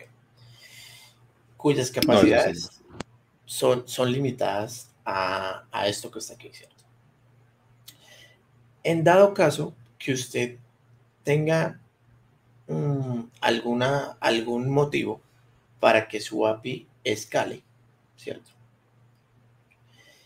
Em, estará limitado por la capacidad disponible física, ¿cierto? Entonces aquí viene otro concepto. ¿Qué significa escalar? ¿Qué significa escalar un API? ¿Y por qué es tan importante hoy en día en la industria? ¿Y por qué si usted sabe hacerlo le van a pagar más? Exacto. Entonces, supongamos que tenemos el mismo servidor acá, de 2 de RAM, y ya no sé qué había puesto ya 16, pero... Entonces, ¿cuál quiere? ¿Escalamiento vertical o escalamiento horizontal, veo Juli? ¿Con cuál se queda? Eh, creo que lo- el horizontal, ¿no? Listo, arranque con horizontal. Sí, ahí la diferencia es que el uno pone fierros y el otro le mete software, ¿no? Ajá. Entonces, ah, bueno, dale, dale, dale con el horizontal, pues. Sí, sí, sí. Al, al horizontal, o sea, cuando es escalamiento vertical, eh, lo que hace es que es como si uno tuviera un rack. Creo que ahí debe venir el concepto. Mete otro servidor sobre otro servidor sobre otro servidor. Ajá, esto es En aumento de capacidad. ¿Cierto? En el caso horizontal es como tener dos servidores o tres servidores, eh, o no servidores, servicios que el uno respalda al otro. Entonces, eh, lo que hace es que aplica redundancia. En el uno crece en hardware y la limitante es hardware y el otro es el bolsillo. Listo. ¿Hasta dónde puede habilitar servicios en AWS sin que se vaya a la quiebra? Traducción. El escalamiento horizontal es poner el API tantas veces como pueda en el mismo servidor, ¿cierto? Y que desde los puntos de entrada él tenga la capacidad de repartir esas peticiones mirando qué tan ocupado está este, qué tan ocupado está este, qué tan ocupado está este. Eso es escalamiento horizontal. Y si haces, se puede hacer sobre un mismo servidor y normalmente cuando uno tiene un servidor físico lo hace con virtualización. ¿Sí? Entonces ahí es donde llega uno a las empresas y encuentra virtual bots, ¿cierto? Y encuentra múltiples máquinas virtuales, que la máquina virtual 1, que la 2, ¿cierto? Eso es escalamiento horizontal. Escalamiento vertical es cuando usted ya crece en, en fierros, dijo el viejo Juli. Venga, hay que meterle más RAM, hay que meterle más memoria o hay que comprar otro servidor.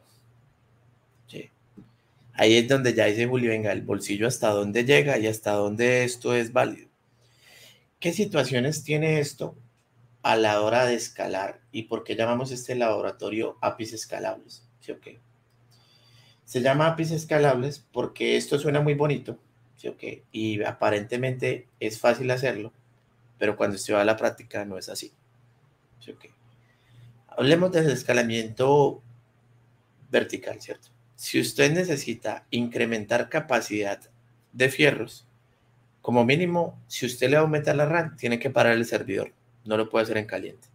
Hay servidores que sí tienen la capacidad de aumentar disco en caliente. Se llama de hecho así, hot, hot reload, ¿no? Es que se llama eso en inglés. O sea, cambios en caliente. Hot plug también. Ajá. Entonces, aquí aparece que usted tiene que comprar más disco duro, ¿sí o qué? Tiene que generar indisponibilidad del servicio. Y aparte de eso, pues tiene que hacer un cambio técnico físico para poder subir su servidor. O, en su efecto, tiene que hacer el deployment de un servidor físico entero y enrutarlo, ¿cierto? Hacer las rutas, pasarlo por su MPLS si tiene, por su TCP, para que su empresa pueda acceder. ¿Sí? Entonces, fíjese que escalar verticalmente no es como, ah, venga, yo le meto RAM y hagámosle, no. Tiene sus pasos, tiene su tiempo y no se puede hacer así de una vez. Ahora, si nos vamos al escalamiento horizontal, sí, usted puede decir, yo duplico esta máquina virtual y abro otra, ¿cierto? O yo duplico este EC2 y abro otro EC2. Sí, pero... Y el relacionamiento entre las dos, el balanceador, el punto de entrada, ¿cierto? Es algo que usted tiene que ponerse a programar y ajustar. ¿Que lo puede hacer una vez? Sí, capaz y sí, pero va a necesitar la infraestructura del balanceador. ¿Dónde la va a poner?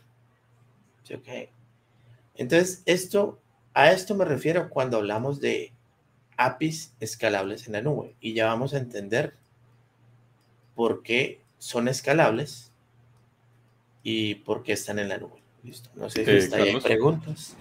Sí, espera un momentico porque acabo de colocar eh, Soy Second, que probablemente en, Twitch eh, lanzó una, una banner de publicidad. No sé si ahí cubre toda la pantalla o cubre un pedacito, no sé. Démosle unos 10 segunditos más para que si ellos se les corta, pues puedan seguir escuchando mientras pasa el, el banner y no, no queden ahí colgados. Igual, si hay preguntas del lado de de TikTok. Voy a revisar acá. Dice, muy interesante el tema. Hoy buscando nueva empresa en LinkedIn, lo que más preguntan es AWS. Carlos, apoya esa emoción. AWS en el corazón. Sí, sí. Eh, pues es que volvemos al mismo punto de alguien que preguntó por ahí, soy junior y, y cómo hago, ¿cierto? Es para dónde va, a dónde quiere ir usted y qué necesita para llegar allá, ¿cierto? ¿Qué te puedo decir? Que muchas empresas sí usan Amazon. Normalmente, ¿qué empresas están en Azure? Las que tienen artefactos tecnológicos en net. ¿Por qué? Por la afinidad, por la vaina de que muy seguramente todo es Microsoft. Entonces les queda más fácil. Gobierno y educación, creo que esos son los dos que están muy casados con Microsoft, ¿no? Sí, sí, sobre, ah, sí, por el tema de licenciamientos y todo eso. Es mucho más fácil eso. Por acá hay otra parte que dice, eh, ¿qué tipo de arquitectura de software es más usada hoy en día? ¿Microservicios o EDA? Eh, EDA es, supongo que cuando dice EDA es arquitectura orientada a eventos. Ajá. Eh, Mm. Driver Events, ¿sí o qué? Event Driver, Driven Architecture, creo que es. Sí, idea. Vamos a ver, acá sí, sí, sí, creo EDA en computación. ¿verdad? EDA, Ah. sí. Arquitectura. Event Driver. Sí, sí, sí, sí, es, es. Uy, es que creo que se utilizan las dos, ¿no? Sí, O sea, es, es una- es un una híbrido. combinación.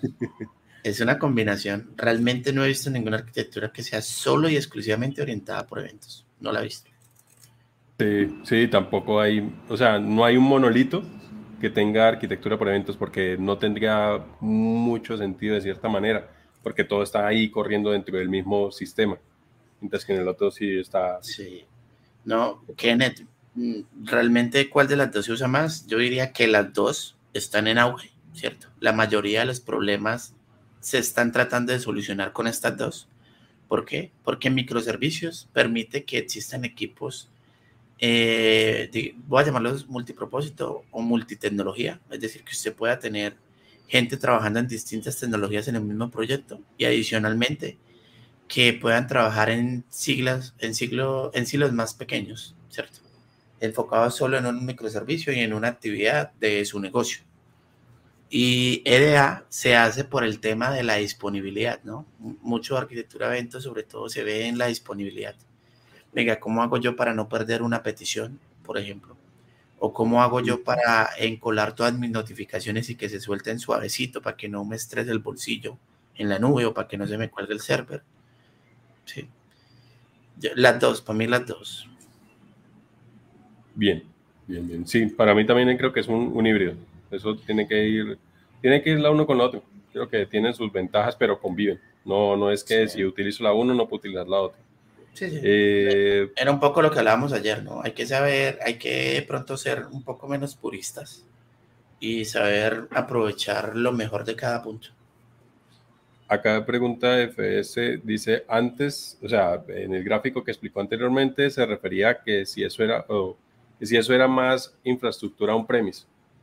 No, eso es lo mismo. O sea, escalamiento es lo mismo, sea on-premise o sea nube. Solo que en este caso, pues el taller se enfoca en hablar de APIs escalables, ¿sí o qué? Y eso es lo que quiero que comparen. ¿Por qué escalables? O sea, que este man Julián, ¿por qué metió ese nombre ahí? ¿Para que viniera más gente aquí a pillar? No. O sea, la vuelta es entender por qué. Ser marqueteros. Sí, sí, sí. Es que no, metieron preso a, a este man. Ya, era, ya que, ya que le, ya que tengo su atención, entonces venga y le enseño a hacer un, una fiscalable nada más. Sí, No, sí, no. igual acá ya también soy sé que nos confirma que ya pasó el banner. Igual gracias por el apoyo. Ah, bueno, yo no puedo ver la gente en Twitch, yo no puedo ver esos comentarios. Ah, no. Mm, no eh, dentro de la transmisión de StreamYard, en, la- en el banner dice comentarios. ¿Ahí a usted no le aparece? Ah, ya, ya, ya me salió, soy second. Listo, listo, listo.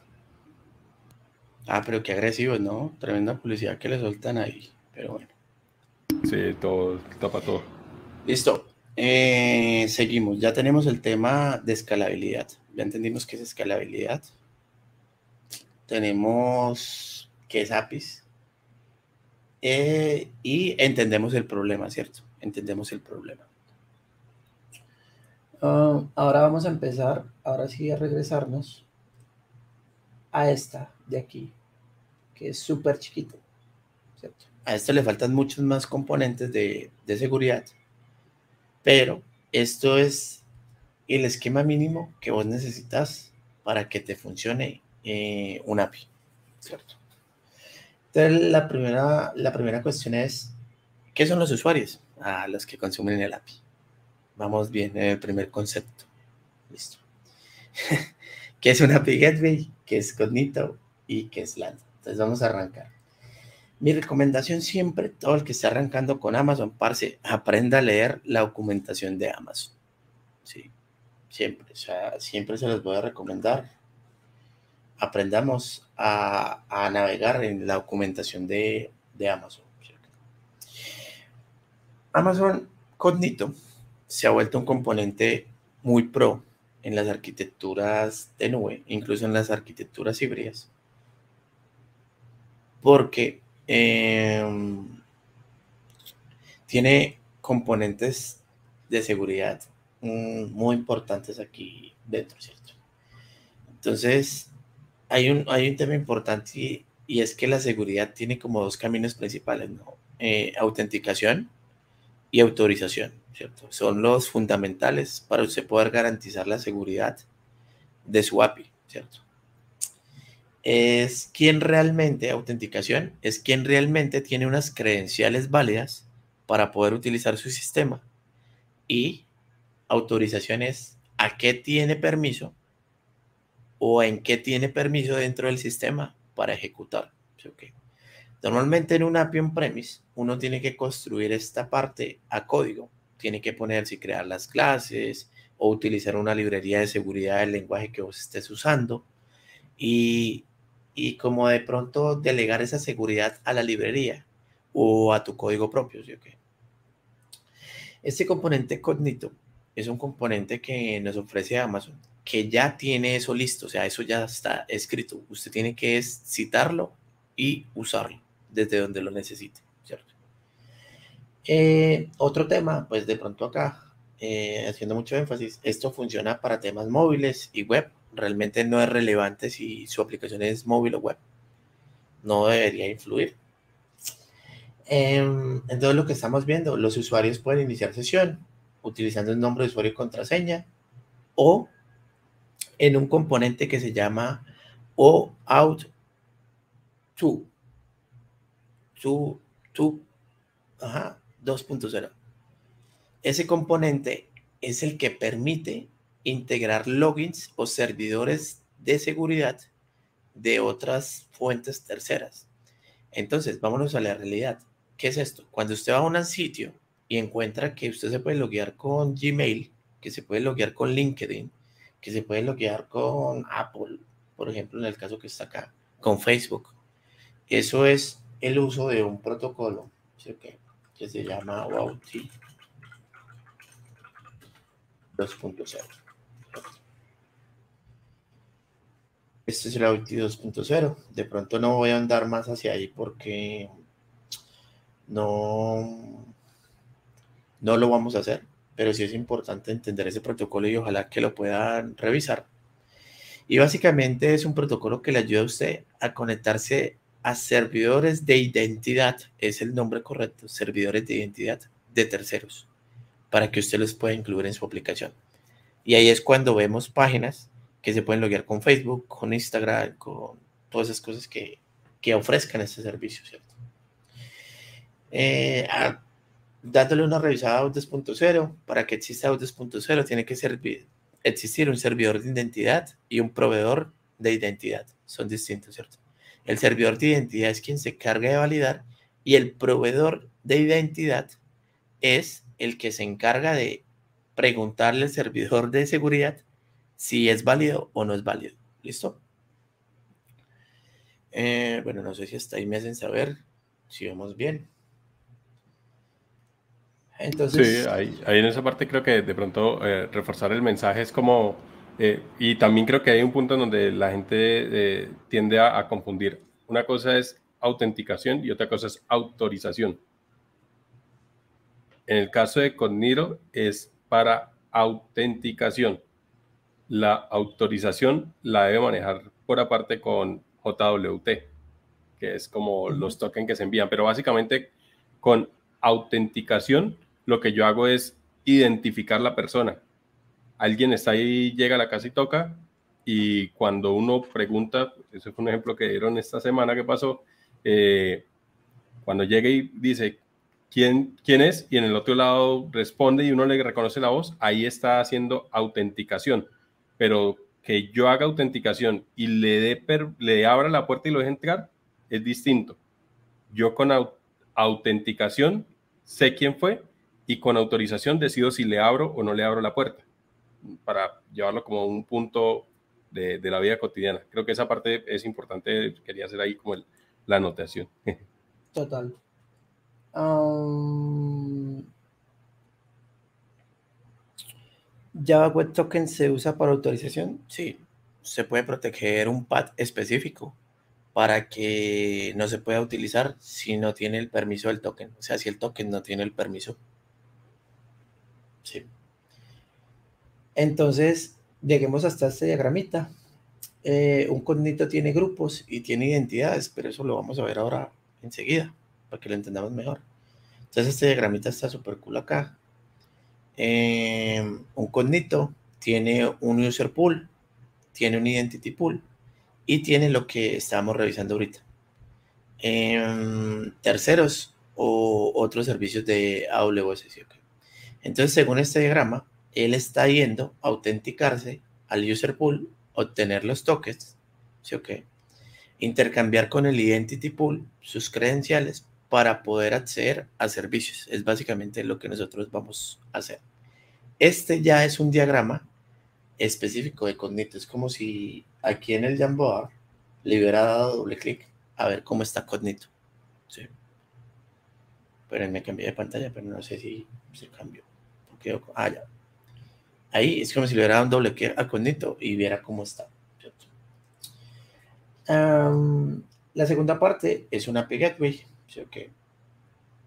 Em, aquí me voy a centrar solo en esta primera parte. Amazon API Gateway es un servicio de AWS que básicamente nos va a servir para administrar nuestra API. O sea, eso que nosotros hacemos en el código, que es poner un pad, que es poner un controlador, ¿cierto? Que es poner una clase específica para que se genere una actividad. Amazon API Gateway nos va a ayudar, nos va a, ayudar a publicar, mantener y a enrutar esas funciones. Eh, la API Gateway tiene diferentes funciones. Eh, por ejemplo, aquí habla de API REST, eh, que es la que vamos a usar, HTTP, WebSocket y a cualquier escala, ¿cierto? Em, yo me centraría hasta ahí en lo de REST. No sé si vos querés decir algo ahí, viejo Juli. No, no, creo que ahí va, va, va claro el, concepto. Creo que no, tendría el comentario. Sí, de pronto por acá mirar si hay algún comentario. Eh, bueno, por acá Charlie Bravo, gracias por participar desde Twitch. Dice, autenticación es saber quién eres y autorización es saber qué permiso o qué puedes, qué puedes o no puedes hacer dentro de una plataforma. Está bien, está, claro. Y por acá, Diego Andrés, gracias por compartir el, eh, la transmisión en TikTok y pues también a quienes le están dando eh, likes y pues nos ayudan acá a transmitir. De igual manera, si tienen dudas, también háganos saber en, pues, en el chat como tal.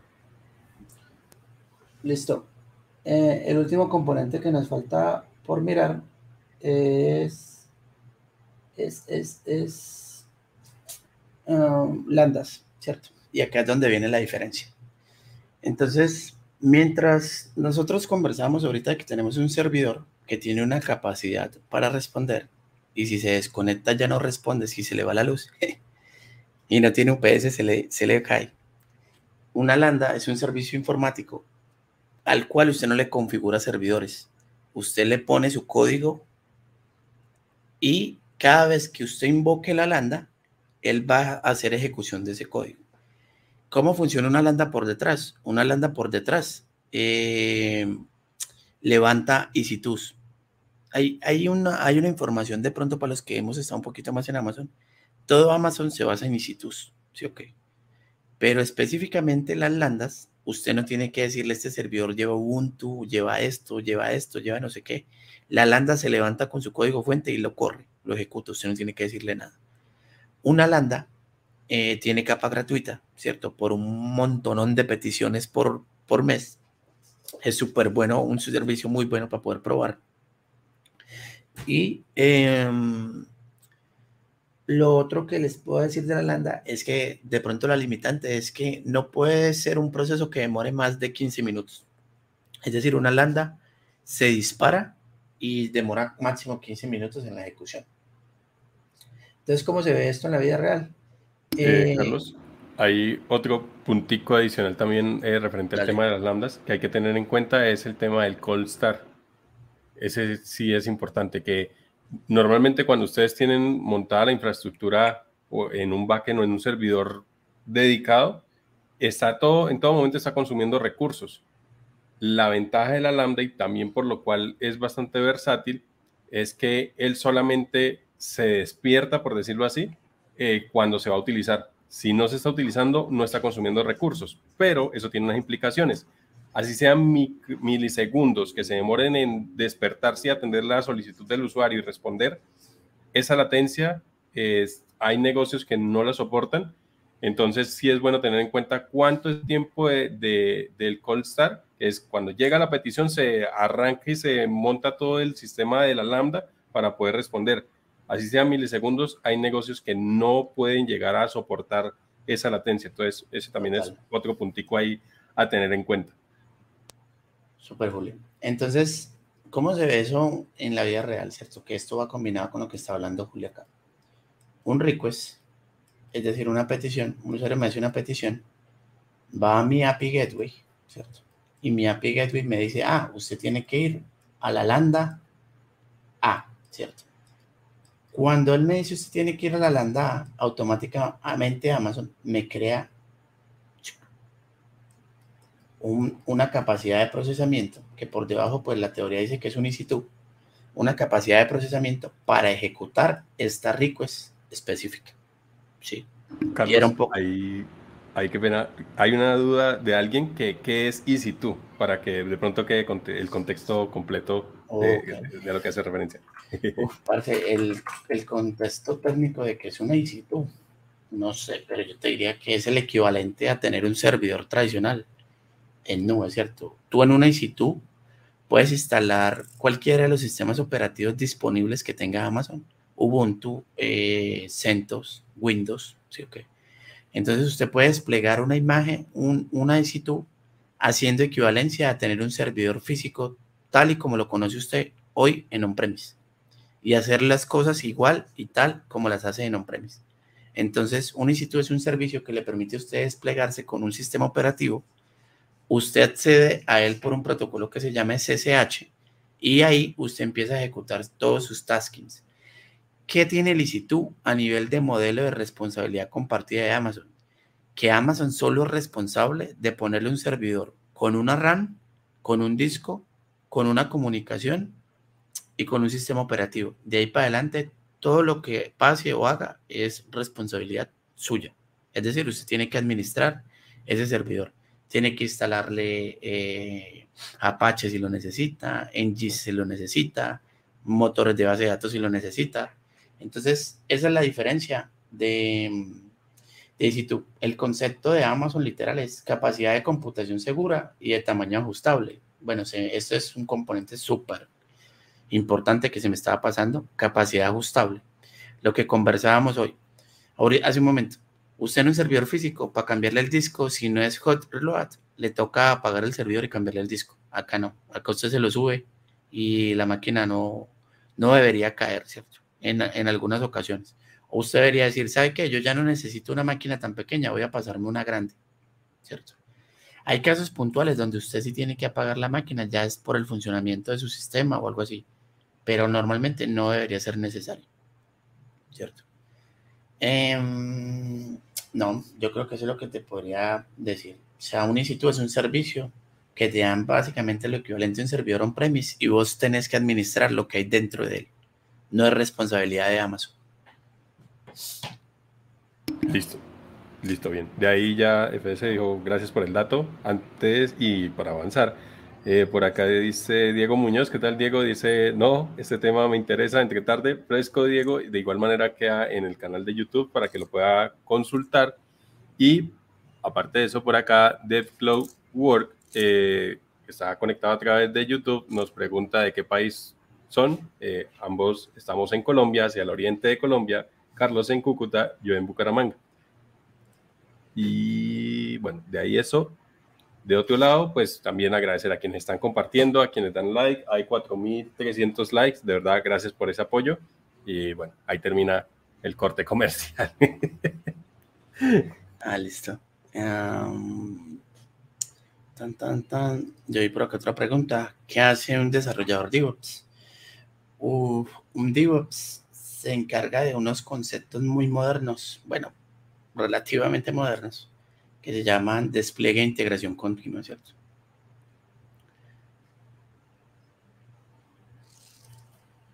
Sí, y además que es un rol que ha venido eh, eh, surgiendo desde los últimos años, ¿no? Eh, sí, ha, agarrado mucha fuerza.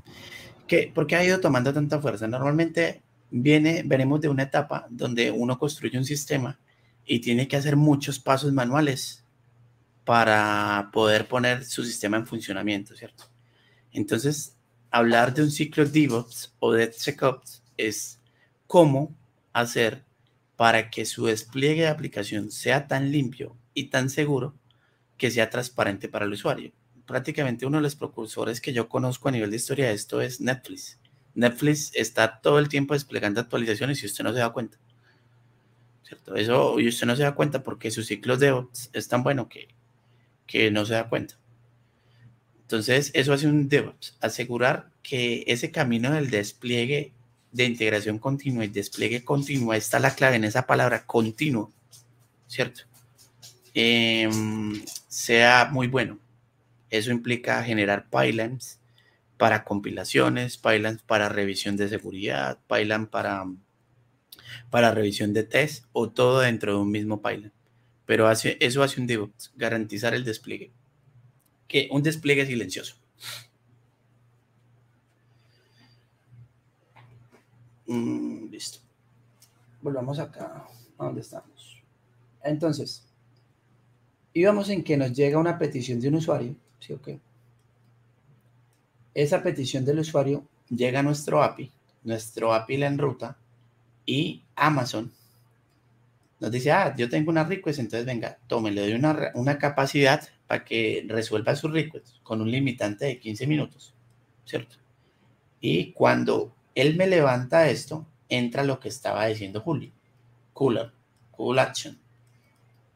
Cuando la lambda no existe y tiene que levantarse, ¿cierto? Como les mencionaba, esto Amazon lo levanta en el momento que llega una petición. ¿Listo? Solo ahí. Mientras no hayan peticiones, no existe lambda. Y eso es lo que decía Juli. Y aquí empieza una de las diferencias en por qué estos son APIs escalables, ¿cierto?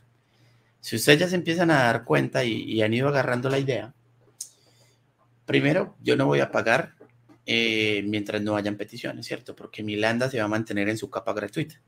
¿Sí o ah, segundo, a medida que me ingresen peticiones, Amazon me va a lanzar landas. ¿Cierto? Entonces, yo ya no tengo un servidor que se limita a su capacidad o a su tacto físico a su hardware, no se, no se limita. La Amazon me va a levantar tantas como yo necesite. Ya el problema es costear. ¿Sí o qué? Que ya ahí lo que hay que entrar es, venga, ¿me conviene una lambda o me conviene, o me conviene un EC2 o me conviene un Elastic Beam Steel? ¿Sí o qué? Eso ya es otro problema aparte, diferente a, a lo que significa una API escalable, ¿no? Parce, para que esta estructura se le caiga a usted, tiene que ser que haya, ¿cómo es que se llama este man? el dueño de Amazon se, se caiga del barco ese que Don Jeff. pasa viajando, Don Jeff, se resbale por allá para que esa vaina falle. O sea, realmente sí falla, pero Amazon te da una arquitectura más gruesa para que te cubras en eso. Y era lo que yo te decía al final. Los, cuatro nueve, ¿no? Ajá. Eh, y era lo que quería dejar planteado al final. Esta es una, esta es una estructura mínima para funcionar. Pero yo perfectamente pude haber dicho aquí, ¿sabe qué? vamos a meter balanceadores de aplicación, vamos a meter clusters, vamos a meter zonas de disponibilidad, vamos a meter location, ¿cierto? Entonces, por ejemplo, ¿qué es una zona de disponibilidad? Yo tengo una lambda en la región de Ohio, pero también tengo la misma lambda disponible para desplegarse en la región de Virginia del Norte. Entonces, si Ohio, si Ohio falla, mi balanceador tiene la capacidad de decir, no, ¿sabe qué? En este momento vamos todos por Virginia, ¿cierto? Lo mismo. ¿Qué implica eso? Calcular el costo y hasta dónde es tan beneficioso la estrategia. Pero bueno, ahí vamos, vamos entrando en, la candela, ¿cierto? Me parece chévere, por ejemplo, esas preguntas ahí que van entrando. Sí, sí, sí, ahí está. A ver, miremos. Por acá dice trabajo. No sé, dice, hola, ¿qué tal? ¿Cómo está? Dice, vi que pusiste algo de generación. Ah, de Generation. ¿Puedo acceder desde Colombia? Esa pregunta la han hecho varias veces. No estoy seguro si con VPN tengo pendiente de hacer la investigación para poder tener la certeza, porque cuando lo escuché de ese programa fue alguien que lo estaba haciendo y estaba en Colombia. Entonces, sí está la duda porque sí vi un comentario donde decían que sí era de, eh, para Estados Unidos solamente, pero no tengo todavía la respuesta. Eh, por aquí Diego dice, la semana pasada estuve en Cúcuta, vea, por allá se hubiera encontrado con, con Carlos. Eh, por acá dice Kenneth, Scrum es el marco de trabajo ágil más usado hoy en día. Sí, Scrum como tal es la metodología ágil que más se, utiliza. Diego dice, excelente espacio. ¿Pueden aclarar qué es un pipeline? En esa parte, Carlos. Em, un pipeline es, bueno, te voy a hablar súper, súper profundo. Un, un es un archivo YAML, ¿cierto? Em, que cuenta con diferentes stage y componentes. Entonces un pipeline es como una ruta. Entonces imagínate que tienes un proyecto de, hagámoslo con, con Net para que le agarre pasión ahí a Juli. Entonces, usted tiene un proyecto de .NET, ¿cierto? Entonces, cuando usted necesita desplegar un proyecto, ¿usted qué es lo primero que hace? ¿Sí o qué? Primero, lo compila, ¿sí o qué? Segundo, usted revisa si esa compilación pasa los test unitarios y los test de vulnerabilidad. ¿sí? Okay. Luego de que usted hace esas validaciones, usted necesita ahí sí subir ese artefacto al servidor o a un, a un repositorio de imágenes de contenedor. ¿sí? Hablando de dockerización. Después de que usted lo sube al contenedor, usted necesita llevarlo a su servidor, ¿cierto? ya sea un premiso, ya sea nube. Y necesita llevarlo a su servidor con ciertas características para que corra de una vez. Entonces yo traduzco un Python como el ejercicio de automatizar todo lo que usted hace de forma manual para hacer un despliegue de su artefacto tecnológico. Entonces, ¿qué implica eso? Por ejemplo, descargar dependencias de, Net, instalar un runtime de Netcore para que corra, eh, actualizar librerías del proyecto, correr test unitarios del proyecto, correr escanes de seguridad, eh, subir el artefacto a, un sitio donde el servidor lo pueda alcanzar y descargar, descargarlo en el o copiarlo en el servidor, ¿cierto? Eh, reiniciar los servicios para que tome los cambios. Eso es un pipeline. Eh, Bien. Sí. Sí, sí, No, pues más claro, más claro para dónde. Igual, si queda alguna duda, también sería bueno que pues la, escriban ahí abajo y pues acá con todo el gusto se amplía un poco más la, información. Eh, ¿Qué tan utilizas un Jira? Juli es experto en eso. sí, Jira creo que es bastante utilizado en, en el mundo de la metodología ágil. Eh, para quienes de pronto no han escuchado qué es Jira o lo han escuchado y no saben para qué sirve, es básicamente el sistema de gestor de tareas, por decirlo de alguna manera, de la metodología. Entonces ahí se crean los sprints, se asignan las tareas a los desarrolladores, se hacen las puntuaciones, se lleva toda la trazabilidad de, del desarrollo del proyecto y hoy en día se utiliza muchísimo en la industria. Entonces eh, es bien importante eh, por cultura general eh, aprender, o, aprender o tener idea de, cómo funciona Jira. Creo que sí es importante. Porque, por un lado, si no es Jira, es otra herramienta, pero la filosofía es, es la misma. En, en, lo que le gusta a Carlos, que es la parte de Microsoft, está el Azure DevOps, que a mí ese me parece que es el más completo que hay, porque logra integrar muy bien la experiencia del usuario, lleva repositorio, lo conecta con las tareas, hace despliegue, maneja artefactos todo en una sola interfaz. Creo que ese sí está muy bien hecho. Tuve la oportunidad de utilizarlo una vez y me gustó bastante. No, y Azure DevOps para mí es súper crack. O sea, integrar el agilismo con repositorios, con pipelines y con despliegue directo a Amazon. Uf, esos manes hicieron un gol con eso. Sí, la verdad sí, total, total. Manejan todo, todo, todo desde ahí. Em, pero entonces el pipeline es como la documentación o la implantación. Es decir, documenta ese, todo ese proceso de la ejecución. La ejecución, viejo Diego. La ejecución. Usted escribe código para que eso se ejecute. No, la documentación desde la allá calidad. eh, no. Pipeline es el código que se ejecuta para que eso pase. Sí, por acá hay otra duda que dice, eh, ¿y Docker? Eh, Docker también se utiliza, eh, creo que pues depende del tamaño de la empresa, pero pues si ya es muy grande y tiene capas de, de, DevOps como tal, ellos se encargan de empaquetar la aplicación y disponerla, pero sí se utiliza bastante en las empresas, sobre todo con el tema de Kubernetes, que permite pues escalar aplicaciones de manera más, más fácil.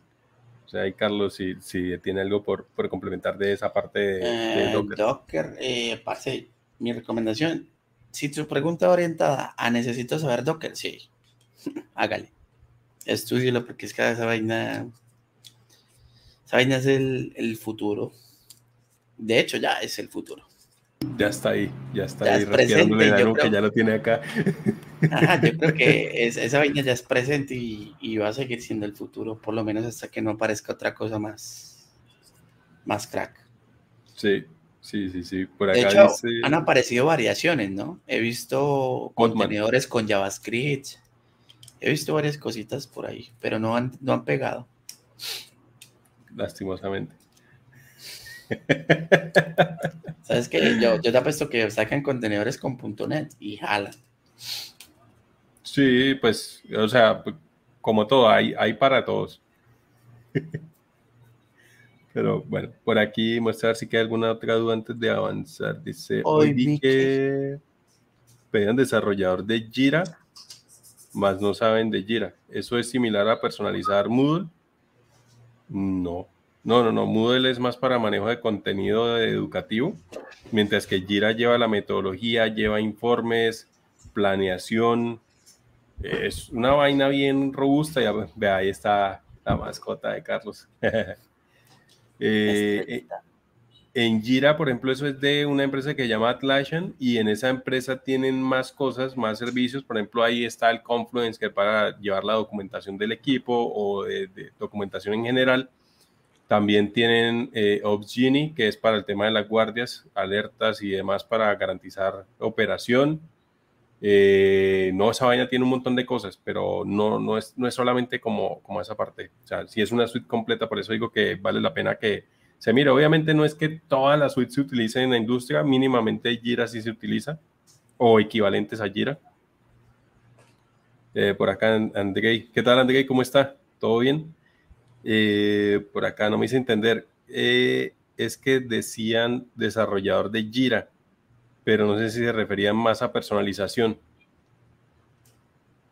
A menos que sea para la empresa directamente Atlassian. Creo bueno, que sí, sí eso, me pareció curioso, sí. Yo estoy pensando lo mismo, ¿será que está viendo una convocatoria de Atlassian? Sí, sí, sí. O no tuvimos trabajado mal todo este tiempo y no nos han dicho nada. ¿Será? Uno toda la vida ha habido engañado.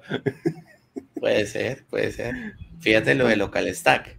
Ayer decíamos que no y de repente hoy, chévere. Ahí está, sí, sí, sí sí, creo que es eso, estar ahí abierto a, las posibilidades. Eh, por acá, Kenneth dice, ¿el patrón de arquitectura de modelo vista controlador es usado hoy en día en el ámbito laboral? Claro. Sí, sí, sí, sí. Lo que pasa es que, eh, pues, por ejemplo, el patrón que mostró ayer en, la transmisión, Carlos, es algo que es un poco más complejo para equipos de pronto un poco más grandes o para proyectos un poco más grandes, creo que ese es, ese es realmente el enfoque. Eh, pero no quiere decir que entonces ya el patrón de capas, el MVC, los repositorios no se utilicen. Esos son fundamentales o mínimos en, cualquier proyecto. Entonces, eh, de aquí sí, porque yo usaba Jira y eso solo es para las tags. Bien, ahí está, no, estábamos volados. Bueno, por aquí eh, en esta parte en Twitch, Felipe preguntó cómo fueron sus primeras experiencias laborales, cómo se sentían, cómo hicieron para conseguir ese primer trabajo. Eh, bueno, el story time. Story time. Espera que estaba comando estrellita, que me está esperando para ir a dormir. Eh, hoy, sí, hoy sí va a dormir. Sí. Mi, mi primer trabajo eh, fue beca trabajo. Mi primer trabajo inicié trabajando en una fábrica de de innovación que tenía la universidad como beca trabajo. Mi primer trabajo me ganaba como 362 mil, una vaina así. Y, y bueno, no me los pagaban, pero me daban como eso en descuento de la universidad. Entonces ya cuando iba a pagar tenía descuento, todo lo que me había ganado me lo descontaban. Entonces el semestre me salía más barato. Um, ese fue mi primer trabajo, ahí empecé. Luego, sí, por ahí seguí escalando. Ese es el primero. Ahí que hacía páginas web en HTML purito. HTML purito para compañías de la región. HTML y JavaScript. Bien, bien, bien. Eh, des en cuenta que eso no, no, no es así como que pum, entré ya. Eh, en mi caso, estaba echando cabeza a ver por dónde fue que así que haya arrancado, pues a diferencia, no, no fue programando, eh, del mundo de tecnología fue como técnico en mantenimiento de hardware, pues eso fue lo que estudié cuando salí del colegio o cuando estaba terminando el colegio en décimo y once así ya arreglaba computadores por mi cuenta y pues mis amigos veían que sabía arreglarlo, entonces me decían, venga, formatea mi computador y así empecé a, hacer pesitos por ahí. Eh, hice prácticas, pero a ver, es que estoy tratando de poner el orden cronológico de eso y recuerdo que primero fue así, yendo a las casas de mis amigos o de que me recomendaban a formatear computadores. Después de eso, mmm, fui a hacer prácticas del colegio, no me pagaban, que pues obviamente eran las prácticas, no, no pagaban. Acá en Bucaramanga hay un centro de, hay varias, varios como centros de tecnología, pero hay uno que se llama Gratamira y ahí hay mantenimiento y venta de partes. Ahí trabajé un tiempo haciendo mantenimiento, eh, no, no, me pagaban. Después un señor que era eh, amigo del dueño me dijo, venga y trabaja conmigo. Allá fui, trabajé como mes y medio me iba a pagar, nunca me pagó y casi que hace que, que, me echen en 11 del colegio porque el señor no me quería pagar, casi hace que me eche ese man. Después entré como practicante de vanguardia liberal y de ahí ya el primer trabajo formal en como eso fue, mi mamá tenía un alumno, una alumna y el esposo tenía un, acá en San Andresito Centro un local de mantenimiento de, de, de computadores, entonces trabajé como técnico con él y ya era solo, ya era hágale, vaya y, hágale. Como programador, mi primer trabajo formal fue pues no precisamente eh, eh, como empezar a hacer prácticas, nada, sino yo entré como líder de desarrollo eh, para NEC de Colombia. Ese fue mi primer trabajo en desarrollo formal. Fuertecito, ¿no? Sí, sí, sí, sí, fue, fue bastante la, la, responsabilidad porque llegué a tener a cargo, inicialmente eran seis, seis, siete personas y llegué a tener siempre 14. Entonces, pues en diferentes tiempos y diferentes posiciones, pero, pero sí, sí, sí estuvo bastante retador. Entonces, ahí estuvo. Eh, bueno, de aquí muestra a ver si hay algo que nos quede o avanzamos. Eh, y ahorita retomamos preguntas. Ahí, haciendo cuentas, el, el, primer trabajo que no es de desarrollo, como vos decís, eh, fue en el colegio, yo era el que hacía los carnés. Yo tomaba la foto y imprimía los carnés en la cebra. O sea, usted era el que todo el mundo no quiere mostrar el carnet porque la foto quedó rara. Ah, sí, eso era, ah, pero tómeme la foto otra vez. Y yo, no. Ya, Dijo, ya, suerte, suerte, el que sigue, el que sigue. Sí, pare, pare, más bien que mire la fila. este man. Listo. Eh, preguntas más, pero entonces sigamos sí, con esta Sí, sí hay, pero si quiere avanzamos y un poquito y volvemos y las eh, retomamos. Ahí sí nos perdonarán. Así como vamos, el taller se va a terminar como a las 5 de la mañana, ¿no? Yo. Sí. Entonces, ponle cuidado. Eh, íbamos en que una landa se va a levantar siempre y cuando existan peticiones. ¿sí? Okay. Entonces, si usted revisa eso, em, esto va a ser muy escalable. ¿sí? Okay. O sea, usted va a recibir peticiones y acá van a existir landas que van a estar listas para, para resolver esto. Aquí hay un tema de costos más profundos para explicar, pero digamos que este no sería el laboratorio para hablar de esto, ¿cierto? aquí entramos en landas. Eh, parece, yo creo que ya podemos empezar en, en Amazon. Sí, sí, sí. Yo creo que ahí ya estuvo el, contexto. Igual sí queda alguna duda, mientras que Carlos mueve ahí, voy a leer entonces lo que quedó pendiente. Y eh, por acá dice, a ver, bueno, por acá Andrei Pérez, gracias por el follow. Eh, dice, eh, tururutu, tururutu. Si quisiera iniciar con algún patrón de arquitectura, ¿cuál debería ser? ¿MVC? O no sé, creo Pero, que. pero, MVC pero ¿qué significa iniciar? Empezar a aplicarlo, me imagino que está apenas montando sus primeros pinitos en, en- en hacer algo estructurado. Por eso, yo, yo supondría que él debería estar en MVC. Eh, de pronto le recomendaría que intentara revisar hexagonal. O sea, para que sienta un cambio fuerte. Porque un N capas, un N capas para mí es organización de carpetas. Pero una hexagonal sí le obliga a poner reglas, a poner límites.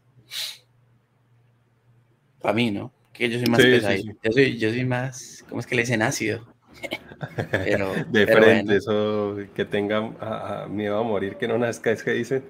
Sí, sí, sí, sí. No, de pronto más, más ácido. Sí, sí, sí. Pero bueno, ese es válido. Yo digo que, eh, bueno, el MVC está bien o, o el de capas. O el repositorio también que tiene eh, .NET, ese estaría bien.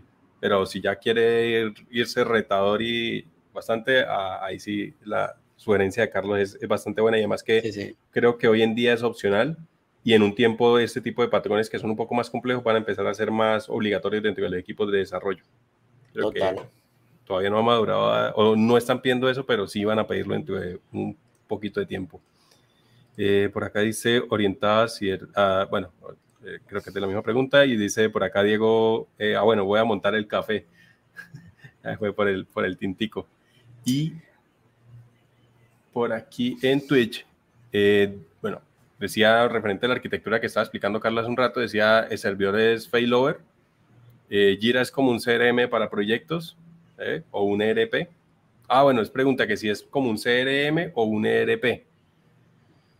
Mm, yo diría que, bueno, no es que el CRM sí puede ser por lo que hace eh, registro, pero no, no, no. Es más que todo como haga de cuenta eh, como un administrador para poder llevar el orden de- de- del proyecto, tanto en, a nivel macro como a nivel específico con cada tarea y quién la está llevando y cómo avanza el proyecto.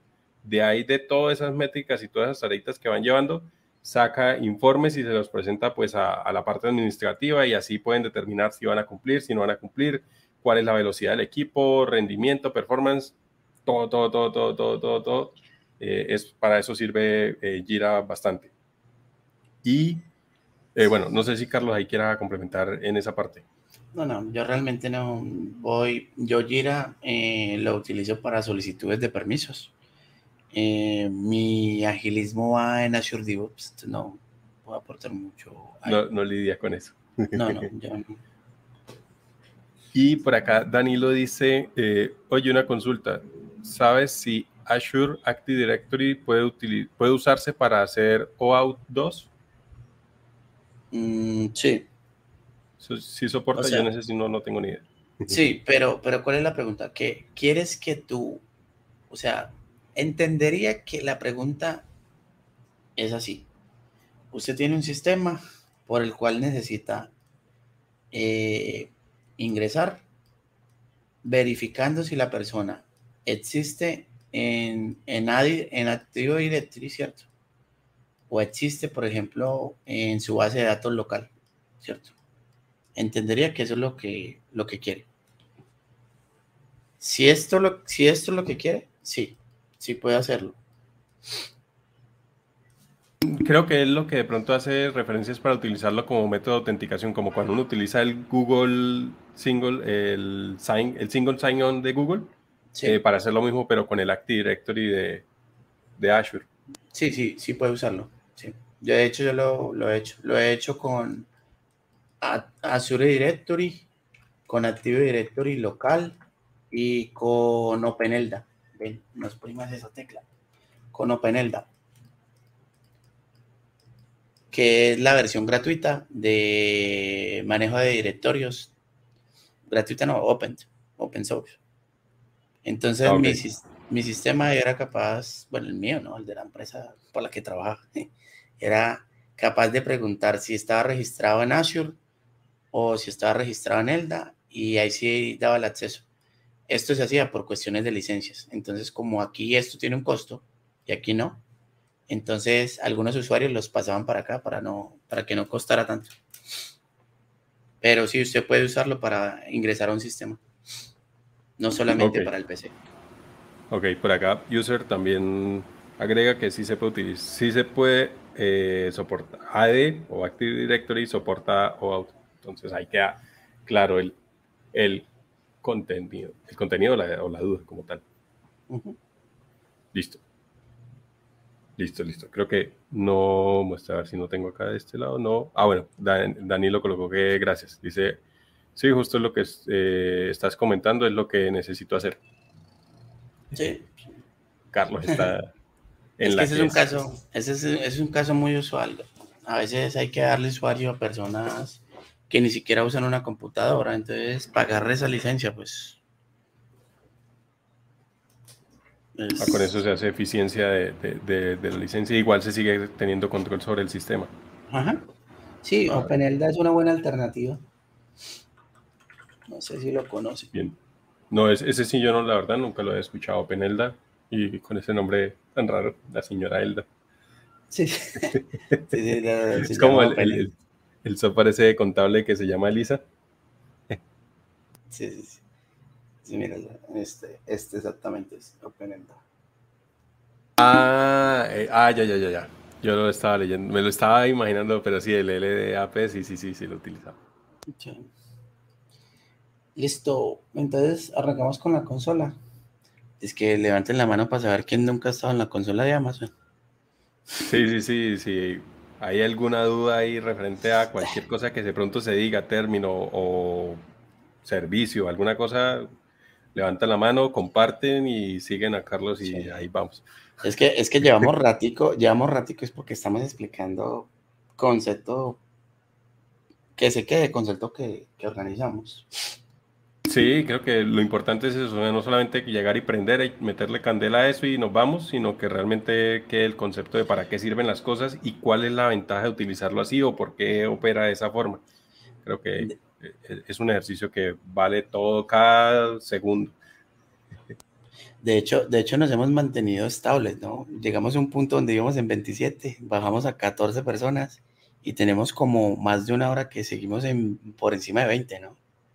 Sí, incluso he visto picos que llegamos a 30 y pues eso es gracias a quienes están ahí compartiendo. Sí, sí. También quien pueda compartir para que lleguen más personas y pues amenicemos esto. Chévere, a pesar de que sea la hora que es, no importa. Creo que acá el ejercicio está bien interesante. Van 4.800 likes. Chévere y gracias por ese apoyo. Listo. Ah, por ahí hay alguien que dice que tiene los conceptos bases de cloud, pero que sí, que primera vez. Entonces, hablemos de la creación de cuentas en Amazon. Para usted crear una cuenta en Amazon, parce, tarjeta de crédito. De una, o sea, eso es un requisito. Usted se registra y la cuenta se la tiene en aproximadamente 24 horas. Listo, para que no se azare, que si le sale un letrero ahí, no, o sea, 24 horas aproximadamente, a veces 48. Listo. En ocasiones, su tarjeta puede tener algún problema y le rechazan la cuenta y no se la deja crear. Entonces ahí le toca buscar otro correo y volver a intentar.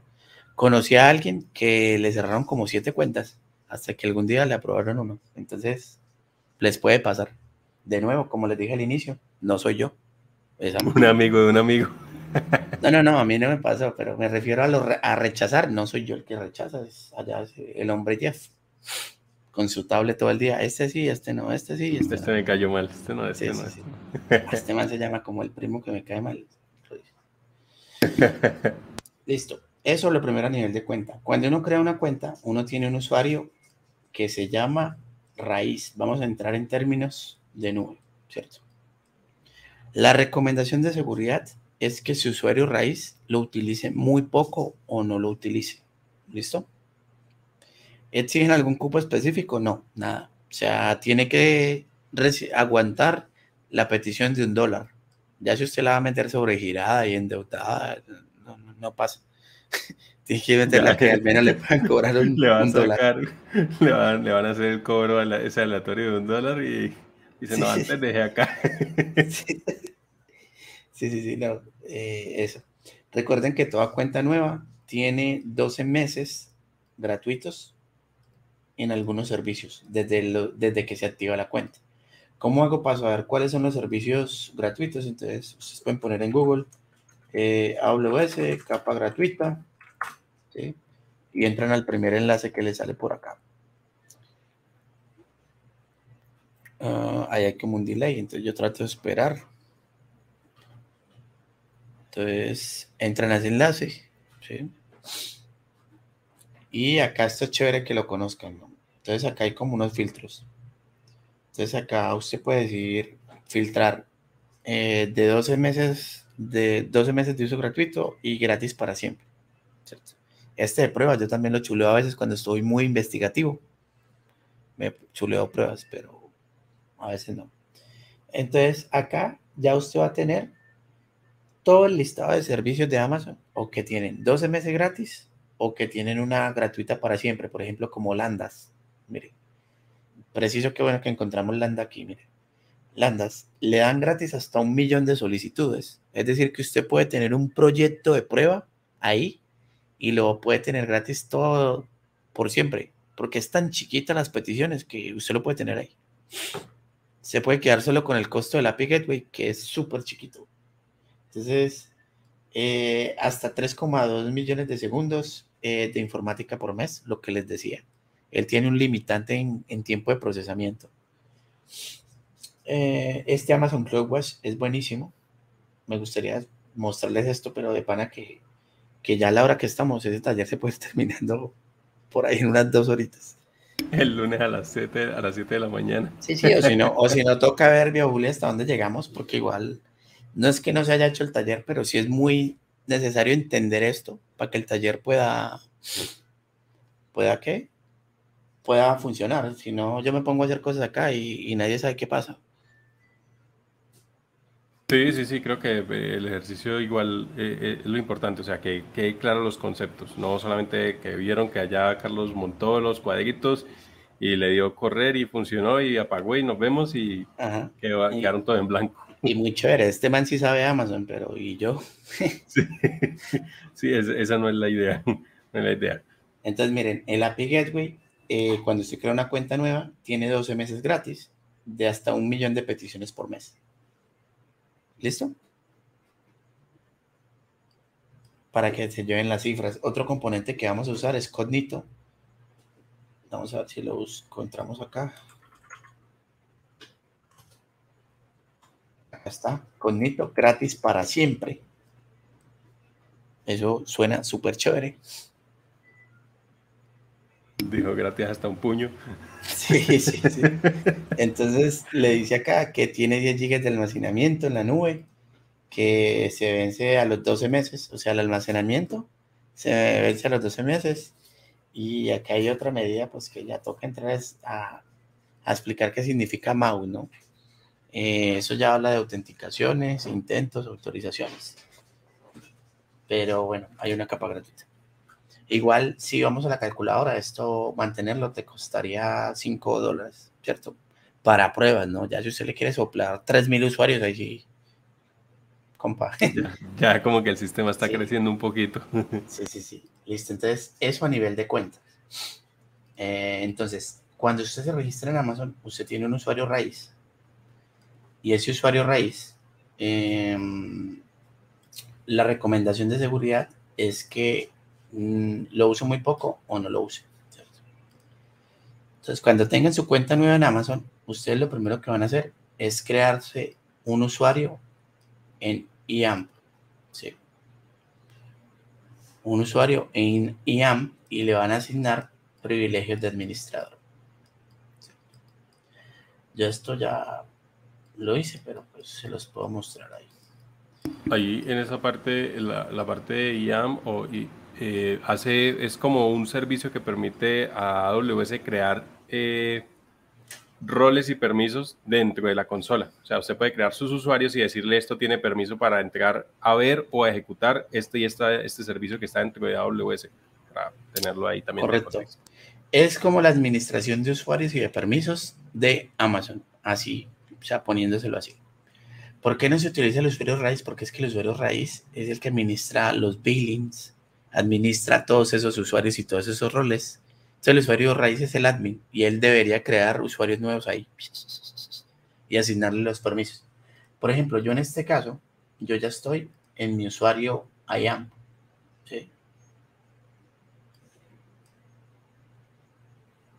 De hecho, creo que de aquí no estoy seguro si puedo acceder a IAM. Vamos a ver. Entonces, mira que IAM es administración de, de acceso a los recursos de AWS. Así que puedo acceder a IAM. Ah, sí, creo que sí. Usuarios. Ah, bueno, de hecho, mira que acá yo tengo varios usuarios. Tengo el nickname, ¿cierto? Tengo logs. Tengo un usuario para un compañero con el que hacía una, con el que hice una POC, una prueba de concepto. Y el usuario administrador Pacma, que es en el que estoy. ¿Sí? El administrador, tengo rato que no entro con Skinner. Pues esto evidentemente son pruebas de cuando empecé a hacerlo. Pero esto es lo que deberían hacer ustedes, crearse un usuario acá para que no utilicen el usuario raíz. ¿Listo? Entonces ahora sí vámonos a crearlo primero. Meterle candela a esto. Vamos a crear el cognito. Yo para no quedar como tan mal, en ocasiones que de pronto me quede ponchado y escribí como una guita para acá a la derecha, entonces si me ven mirando para la derecha, no es que esté man que no ahí, que estoy mirando mis apuntes. No, no, fresco, fresco, que eso no, no es una prueba técnica donde dice no puede abrir Google y el día que empieza a trabajar, a la primera duda que tiene la empresa, dice busca en Google, a mí no me pregunta. Sí, sí, total. Entonces, lo primero que vamos a hacer es, bueno, me salté algo que les quería explicar. Este es, este es el home de Amazon, ¿cierto? Usted normalmente, ¿qué va a ver aquí? Va a ver algo que se llama Recently, eh, los, los, últimos componentes que usted ha visitado, eh, facturación, ¿cierto? Esto es personalizable. Usted aquí puede quitar o poner lo que usted quiera o cambiarle el tamaño. Listo. aquí a la izquierda, al lado del logo de Amazon, hay un, eso que es una cuadrícula que se llama Services. Acá a ver si la puedo. Services. Ahí le di zoom. Y acá usted puede ver cómo son todos los servicios de Amazon por categorías. Entonces acá ya empieza a ver realidad virtual, eh, manejo de costos de Amazon, blockchain, business application, computed, containers, ¿cierto? Database, bases de datos, herramientas para desarrollador, frontend y mobile, internet de las cosas. Y usted se puede ir parando como en cada uno y ver qué cosas le van saliendo, ¿cierto? Qué servicios están disponibles para cada cosa, ¿vale? Entonces podemos ver que la lambda hace parte del grupo de computación, es decir, de capacidad de computación. ¿Listo? Eso como a nivel de navegación. Normalmente usted escribe aquí en Search lo que usted necesita y eso aparece en inglés o en español, como usted quiera. Eso aparece ahí. El buscador sí funciona bien, no como el de la página web mía. Escribe una cosa y le bota otra. Sí, sí, sí. Cognito y, le aparece, eh, ah, sí, señor, montemos un, un IoT en blockchain. Suele suceder, no es, no es el único fresco. Listo. Entonces vamos a aquí, lo que les mencionaba, vamos a crear un pool, un user pool. Acá lo primero a ver es que recuerden el diagramita que les mostré de Amazon Cognito. Aquí vemos eh, identidades federadas, que es como se le llama a los servicios de, de identidad de terceros, federación de servicios, es decir, la seguridad la resguarda un servicio terciario y los user pools, que son los componentes ya propios acá de Amazon Cognito, donde va a quedar la administración, listo. Entonces ahí el primer paso es que vamos a crear un user pool. Um, le damos ahora ahí en el botón de crear y vamos a empezar. Es que si le doy zoom, a ver si me que también se les ve ahí, porque si le doy zoom no veo yo, entonces es muy duro. a ver, por aquí muestre, a ver, bueno, hay un, No, ahí está bien, ahí está bien, ahí está bien, ahí está bien. Listo. Entonces, en la primera configuración, él le va a preguntar, venga, su cognito, ¿qué proveedor de autenticación va a tener? Dentro de las opciones, usted tiene o cognito pool, ¿cierto? Que dice que los usuarios pueden acceder eh, utilizando email, eh, teléfonos, username, eh, atributos de usuario, grupos de miembros, configuraciones de seguridad y cosas que se configuren dentro del user pool, ¿cierto? Y la otra es identidades federadas. Usted puede utilizar credenciales de social identity providers, que son cosas como Amazon, Google, eh, Apple, ¿cierto? Donde dice que se van a usar credenciales de forma externa mediante un protocolo que se llama SAML. Ese protocolo SAML es combinado con ese OIT2 o OpenID Connect, ¿cierto? Que por eso no quería entrar, porque ya hay que empezar a hablar de SAML, de Single Sign-On, de OpenID Connect, para poder entender esto de las federaciones. Por el momento, saber que usted puede decidir qué es. Yo puedo darle chulito acá o lo puedo quitar. Más abajito él me pregunta, venga, en su Cognito User Pool, ¿cuáles son las opciones para iniciar sesión? Usted aquí puede marcar, ah, yo quiero que inicie sesión con el username, con el phone name y con el email, ¿cierto? Y a medida que usted chule, él le va a ir preguntando de pronto cosas más, más adelante, ¿sí? Entonces, bueno, en el taller yo aquí lo hice con puro email.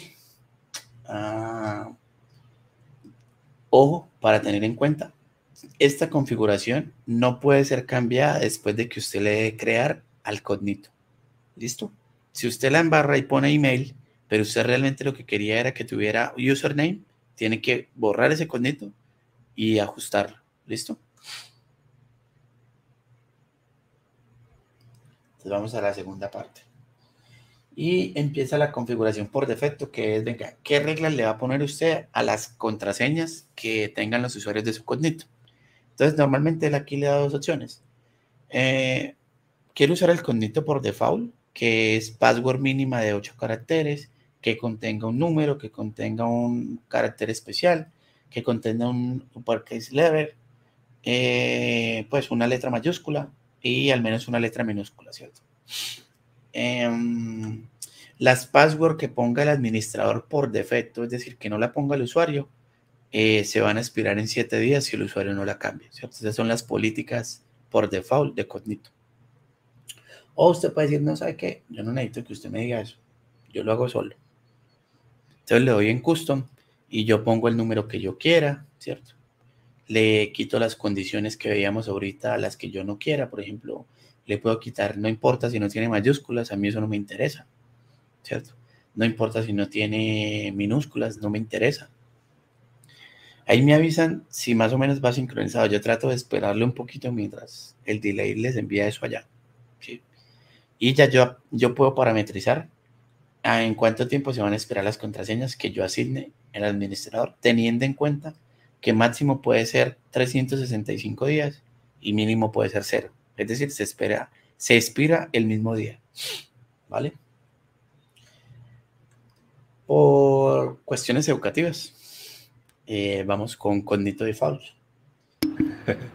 Para no enredarnos la pita. Claro, claro, no, es que, Entonces viene algo que se utiliza mucho, un MFA.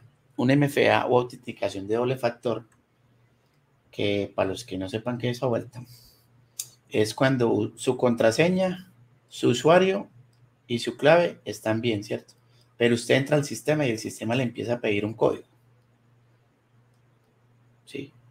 Esto se llama autenticación de dos pasos o MFA. ¿cierto? Normalmente esa autenticación se amarra o al teléfono o al correo y ahora está muy de moda unas aplicaciones de seguridad. ¿cierto? Usted puede irse por cualquiera de ellas. Entonces, de nuevo, por, por propósitos educativos, vamos a marcar no.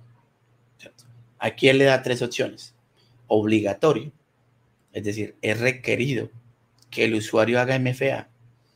Es opcional que el usuario lo haga o no. Solo los usuarios no necesitan MFA para, para, para acceder. Pero aquí sí te dice, hey compa, si más tardecito usted quiere, hágale que puede. Entonces no me preocupe. Si ven que no estoy tan mal en el inglés, es puro miedo. Sí, sí, sí, está ahí. 10 de 10 a punto de la green card. Entonces, aquí, User Account Recovery. Uf. 10 de 10. Listo, entonces, ¿cómo un usuario puede recuperar la contraseña en el Amazon Cognito? ¿sí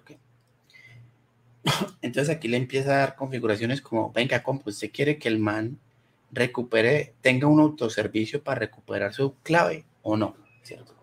Y acá le da un cholito, entonces le dice, permitir eh, recordar operaciones de recordar su contraseña en su user pool. Esto va a estar hosteado en su página, como recuerde su contraseña, mostrará el, el link. Y si esta feature no es tenable, entonces los administradores tienen que resetear la password desde el Cognito API. Eh, Carlos, ahí hay una duda que pregunta FS, dice, ¿el MFA se puede por OTP? Sí, a la final un OTP traduce, no me acuerdo las siglas en inglés, pero sé que traduce código de único acceso o algo así, ¿cierto? Eso es un OTP. Venga, de hecho, a ver si aprendemos eso porque... One Time Password. One Time Password, ajá. Bien, ahí, Juli. Eh, es lo mismo. Lo que pasa es que la diferencia de OTP y MFA sí son parecidos, pero la diferencia de esto es la siguiente. A ver, en dibujitos el mapa acá. Un MFA es cuando usted pone un usuario una contraseña válida y él en segunda instancia le pregunta un código, ¿cierto? Un OTP, en lo general, es un código que usted puede pedir, por ejemplo, solo poniendo su correo o su usuario, y le va a llegar un número, ¿cierto? Y ese número va a ser como su clave. ¿sí? Y usted lo pone y lo va a dejar acceder. Pero si usted la segunda vez quiere volver a utilizar este número, ya no sirve. Porque es one time password. Único uso. ¿sí? Mientras que el MFA es un código que se va a generar cada vez o se está generando cada vez en un momento determinado por un enlace. ¿Cierto? Entonces, este OTP se usa mucho cuando, por ejemplo, ah, yo necesito darle acceso a una persona solo por hoy a mi sistema. Entonces le das un OTP. ¿Cierto? Ya mañana el hombre no puede entrar, ni tiene credenciales válidas, ni tiene clave válida. Sí, un OTP puede ser un SMS, pero es que el concepto de OTP lo que significa es que básicamente es para darle acceso a alguien que no tiene un usuario en su sistema, pues para que, para que agarre eso. Yo lo he visto ese uso así, no sé, Juli, si lo he visto de otra forma. Sí, sí, sí, sí. Básicamente es eso. El, el sistema lo que pasa es que en, en el caso de, del OTP es como el solo que le llegue el mensaje de texto para confirmar. Bueno, el OTP, bueno, sí, sí, sí. No, no, no, creo que iba a redundar en algo, pero, pero sí, en esencia es así. El caso de uso es, eh, voy a iniciar sesión y meto el, el, me llega el OTP, que es un código como tal, y con eso verifico que no solamente porque tiene el usuario y la contraseña es la persona, sino también porque puede verificar que sí está ahí con su eh, celular y pues devolver el, código. También hay que tener en cuenta que hay la opción de que, de que llegue un mensaje de texto, pero también está la otra opción que pues para mí es la más cómoda, que es instalar una aplicación, bien sea Authenticator, que es uno de, está en Google o está para de Microsoft, cualquiera de los dos tienen. A mí me gusta bastante el de Google, es bastante versátil y ahí le va generando el código. Le va generando cada 60 segundos, le genera un código. Pero ahorita último vi una opción que es que cuando usted inicia sesión le envía una notificación al celular que usted tiene configurado y le dice aprobar y si tiene, por ejemplo, huella en su celular eh, o reconocimiento biométrico como tal, eh, lo, le pide eso y con eso eh, valida que sí es el usuario y es súper cómodo porque no tiene uno que aprenderse números ahí para volver a digitarlos. Por ahí, no sé, Carlos, si eh, aquí muestra, a ver. Dice en consecución, en concesión run lo usábamos para verificar si era el usuario el que hacía la petición. Sí, eso es para asegurarse que quien está detrás de, de la petición es el usuario y creo que eso también va atado a temas contractuales y de responsabilidad civil. eh, Carlos, está en mute, pilas. Por eso, por eso se llama multifactor, ¿cierto? Yo creo que de pronto hay un truque ahí, hay un, ¿cómo es que se llama? Traslape de conceptos entre One Time Password y MFA, pero sí, ambos comparten ahí. O sea, al final está logrando el objetivo, ¿cierto? A veces lo que les decía, ser muy purista eh, te añade complejidades o te aleja de tu objetivo. Entonces, toma lo mejor y logra el objetivo. Y lo que te entiendo es que lo lograste así, pidiendo un código por SMS para confirmar que sea la persona. Y eso está bien. Sí, sí, sí, creo que es eso. Alcancen lo que necesiten y después, y después pulen o mejoran. Sí, estaba leyendo por ahí en los comentarios.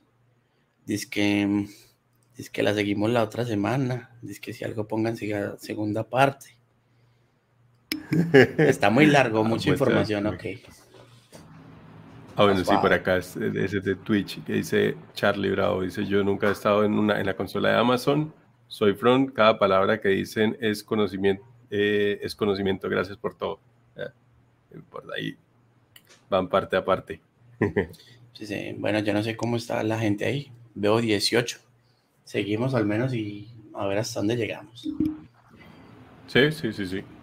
Entonces, em, aquí lo que les comentaba, vamos a configurar desde Cognito eh, cómo, cómo recuperar la, la, cuenta, ¿cierto? Entonces le decimos sí, si queremos recuperar la cuenta, ¿cierto? Si yo lo desactivo, se me quita lo que estaba abajo ya les voy a mostrar qué es lo que está abajo. Básicamente es Delivery Method for User Account Recovery Message. ¿Cómo va a ser la entrega del enlace para recuperar su contraseña? Entonces aquí le voy a marcar, le voy a marcar email only, solo por email. ¿Por qué? Porque es el único componente que yo voy a tener, ¿vale? Aquí, como ven, hay opciones de SMS. Eh, entonces hay ya unos combinados. Eh, el email si está disponible o, eh, otro puede ser SMS. O al revés, SMS si está disponible o email. Y acá, SMS eh, si está disponible, si no email, o si no, permitir al usuario eh, su, contraseña vía SMS, ¿cierto? Con, usando o solo usando el MFA. Entonces son varias opciones que es chévere que las entiendan. No creo que tenga que dar mucha explicación acá, pero si algo me las van contando. ¿Listo? Bien, bien, bien. Por ahí eh, solo hay una duda de Kenneth que dice el framework Hibernate eh, en Java, ¿qué tan utilizado es? Bueno, eh, eso se utiliza, venga, yo le doy esa vuelta, porque hasta donde estoy mal, esto es JPA e Hibernate, y es quien controla el acceso a las bases de datos. Entonces, cuando usted quiere ir a repositorios, necesita instanciar JPA e Hibernate con Lombok, quien es que le ayuda a escribir esas sentencias. Eh, ¿Qué tan usado es? Mucho. Mucho, mucho. ¿Cierto? Hay, hay, hay software donde mm, a usted le, le prohíben usar un ORM, ¿cierto? Pero son casos muy puntuales. Pero la mayoría sí utiliza el ORM. Entonces, tranquilo y aprenda lo que le va a funcionar, listo. Listo, listo, listo. Por ahí eh, Andrés dice, eh, sí, va bien la metodología. Ahí van 10 de 10 con, con, el aprendizaje. Listo. Entonces, importante leer acá que está clarito, ¿cierto? dice que, que los temas de, de reenvío o de entrega se van haciendo o se le van a cargar, ¿cierto? De forma diferente en dos servicios adicionales. El primer servicio adicional se llama Amazon SNS, ¿cierto? Que es como una entrega de colas, ¿cierto? Es un protocolo para darle entrega a las colas. Y el segundo servicio se va a llamar Amazon SES, ¿cierto? Entonces, mire que aunque no queramos, vamos a empezar a ir usando más servicios para irlo convirtiendo más robusto. Amazon SES es un producto o un componente de Amazon que sirve para enviar emails o mensajes de texto, mucho content delivery, entrega diferentes, diferentes tipos de contenido. Vale la pena, tiene una capa gratuita, ¿cierto? Mi recomendación es siempre que vean un servicio de Amazon, búsquense la capa gratuita, permite enviar 62 mil mensajes de correo al mes. ¿A quién le sirve eso? Y hoy está pagando por 10 mil. Ahí les dejo el datáfono. Sigan pagando, sigan pagando. Exacto, entonces mi recomendación es siempre que aprendan un servicio en Amazon, chequen si pueden hacer una prueba de concepto y ya les enseñé dónde puedes mirar si tienen prueba gratuita o no. ¿Listo? Eh, entonces lo que les mencionaba, mire, eh, realice campañas de correo electrónico de gran volumen con el servicio de Amazon que envía miles de correos electrónicos al año. Literal. Eso es. Por eso lo menciona acá y le dice, venga, compa, yo le hago la vuelta y le instalo todo para que sus usuarios puedan recuperar la contraseña, pero me toca cobrarle servicios aquí, en esto y en esto.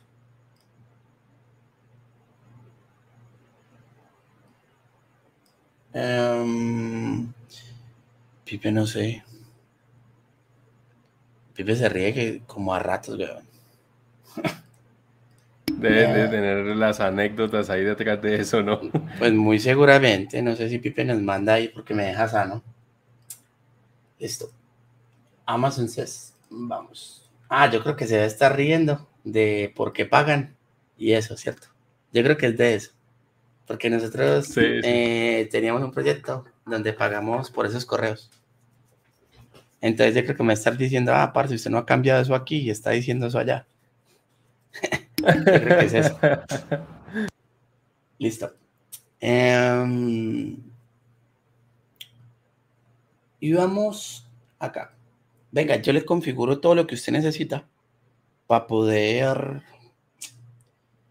para que pueda, sus usuarios puedan recuperar la contraseña, pero yo le voy a hacer cargos en Amazon SNS para entregarle a Amazon CES y ya en Amazon CES, si hay la necesidad de cobrarle, le cobro.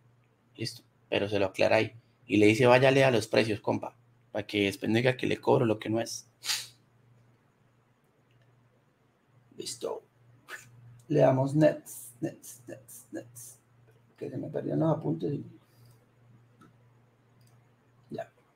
Configuración del registro de todo servicio. Mm, lo mismo que hablamos ahorita. Eh, Cognito te va a dar un enlace para que tus usuarios puedan registrarse, ¿cierto? Entonces acá le dice que le va a dar un hosted UI eh, para que, básico, para que puedan hacer el autorregistro, ¿cierto? Cognito le provee toda esa interfaz si a usted aún no lo tiene, pero usted puede eh, a través del SDK de Amazon, ¿cierto?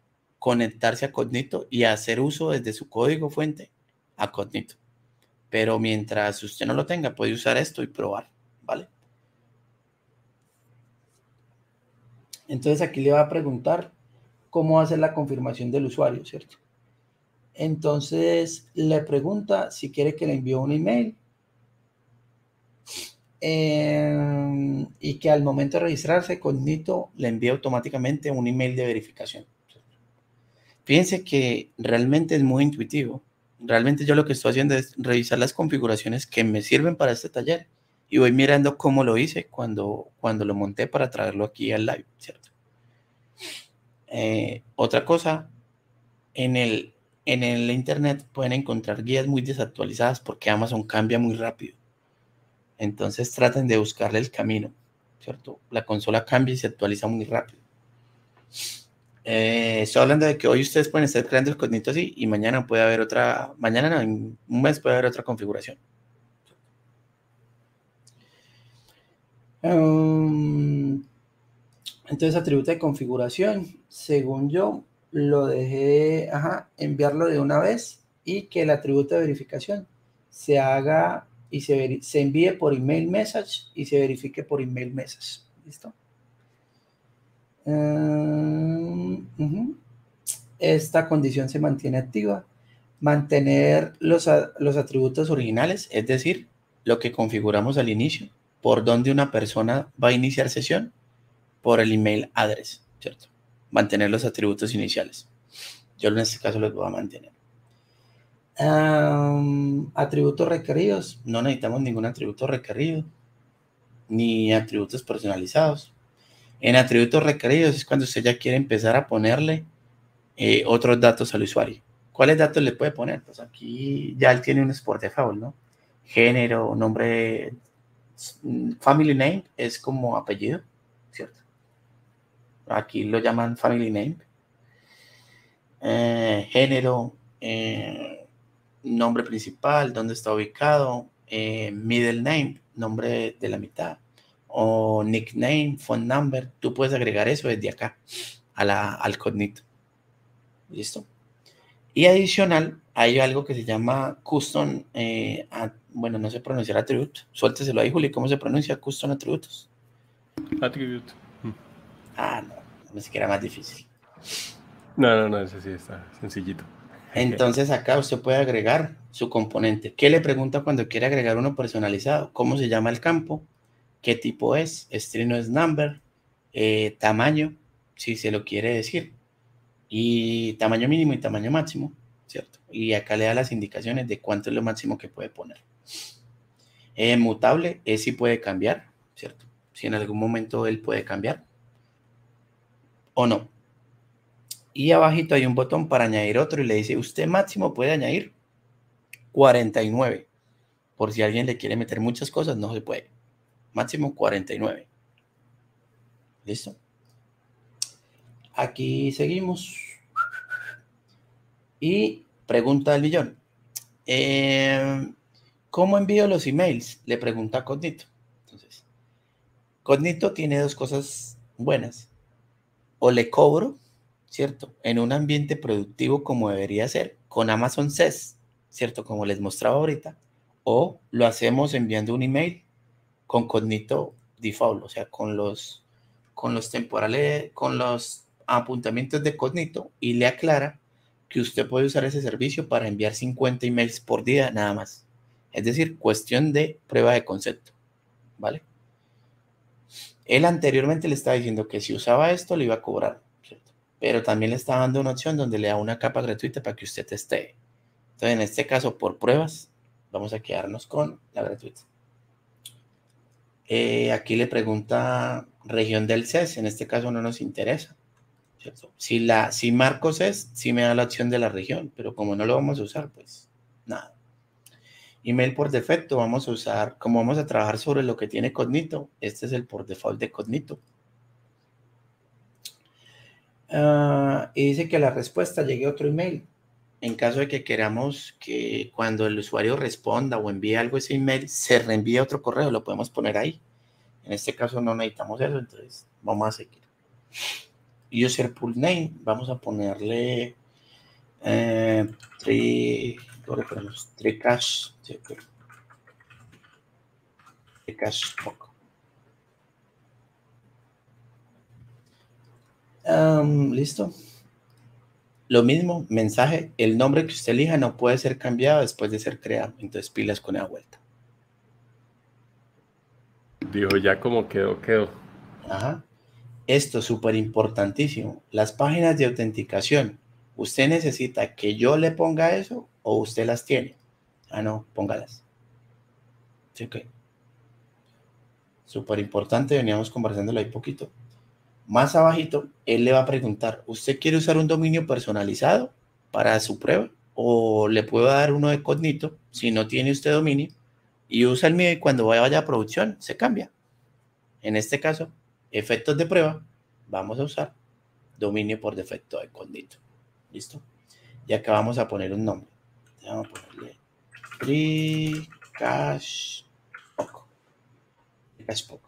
Al final de este laboratorio, los que se queden van a poder pegarle al API de Postman. Entonces vayan editando Postman. Vayan bajando Postman para que vean que esto funciona. Ahí, haciéndole a la descarga de Postman o también Insomnia, es otra alternativa también que está ahí, Postman o Insomnia. Postman. Acá les busco. Bueno, si acabamos, ¿no? No sé si nos quede gente de aquí a que terminemos esta vuelta. Sí, sí, sí. Postman. ¿Cierto? Ahí está. Vamos a tratar de acelerar un poquito acá esto. cliente de aplicación inicial, no sé qué, tin, tin nos vamos a quedar con cliente público acá. Es decir, eh, va a estar, este cognito va a estar expuesto a todo el mundo. Es decir, cualquiera con el enlace va a poder pegarle a eso y loguearse o registrarse. En este caso no nos interesa, entonces vamos a quedar con cliente público. Y voy a copiarme este dominio de acá. Voy a juntarlo con esto. ¿Cierto? ¿Sí? Y acá voy a poner eh, la ruta para mí, según mi ejemplo, es esta.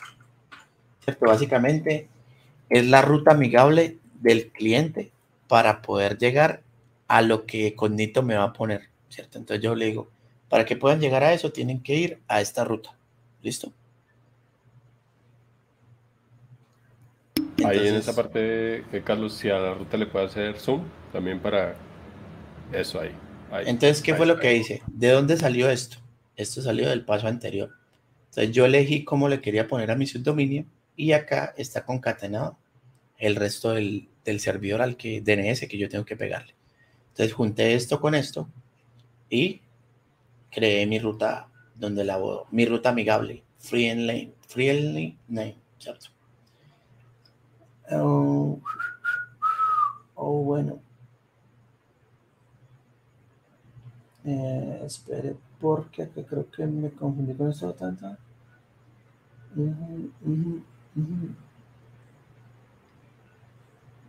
Creo que vamos a necesitar poner esta misma ruta. Venga, yo pillo esta ruta. Porque no sé si aún funciona. No sé si de pronto hay preguntas mientras yo pillo esta vuelta acá, viejo Juli. Eh, no, no, no, no, por ahí creo que no, no hay dudas en este lado, no tampoco por este otro lado.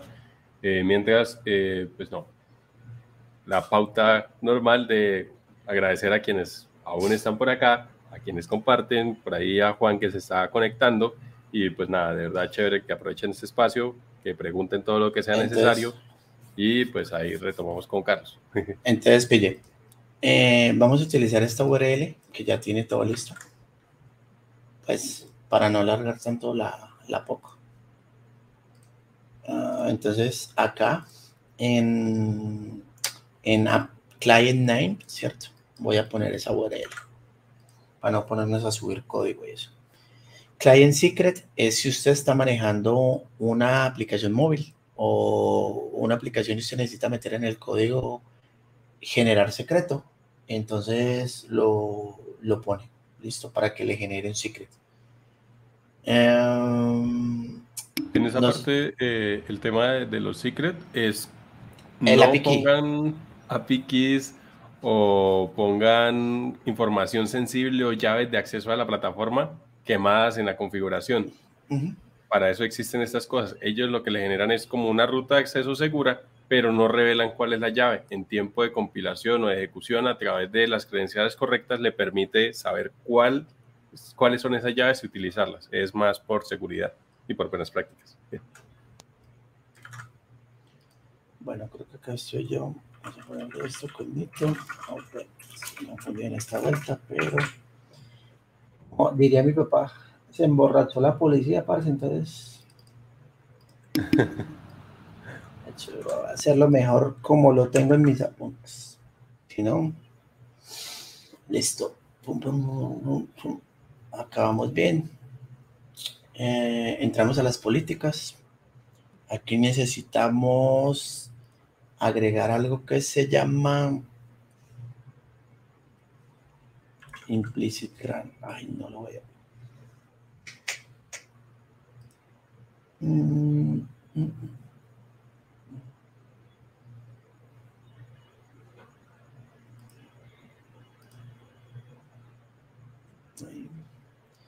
Porque ahora no me sale lo que debería salir. Y estas son las cosas que, por ejemplo,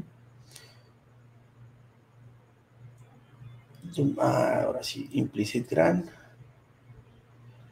Um, ajá, listo, así debe quedar. Entonces ya me regreso. Eh, en el flujo de autenticación, ¿cierto? Eh, básicamente le está preguntando qué flujo soporta su aplicación, si soporta un concepto de refresh token, ¿cierto? Que es algo muy nuevo ahora, que básicamente es que yo me logueo y a medida que interactúo con la aplicación, mi token se va refrescando y no se vence. Lo que hacía uno tradicionalmente era decir, este token se vence a los dos días. Pero ya ahora lo que uno hace es, este token, este token se refresca a los 13 días y el usuario sigue estando en la aplicación. Entonces, esto lo vamos a dejar por defecto, totalmente por defecto como está esto acá. Bajamos, bajamos y solo vamos a tocar esta parte que dice accesos a la autenticación 2.0 y acá eh, vamos a asegurarnos que esté implicit, eh, autorización implícita y autorización a nivel de código. ¿Listo? Eh, luego pregunta por los cifrados. Mm, realmente, a ver, yo acá que tengo, no, todo como va, todo tranquilo, no hay que hacer nada más. Y acá terminaríamos de crear nuestro cognito. Siempre que usted crea un servicio en Amazon, hay un paso de review para que usted revise todo lo que configuró y tenga la oportunidad de ver si algo le quedó mal. ¿Listo? Revisión rápida por email. Eh, no estamos federados. Password policy por default. Sin multifactor. Eh, con user account self-service. Eh, solo email. Registration. registration. Enable. Em, atributos de confirmación y validación. email. Siempre requerido el email Um, eh, proveedor de email cognito, user, user pool name, Tricaspoc, dominio es un dominio de cognito.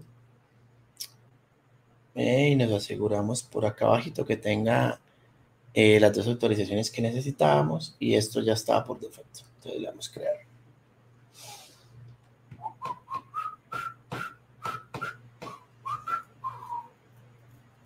Y ahora vamos a crear una lambda.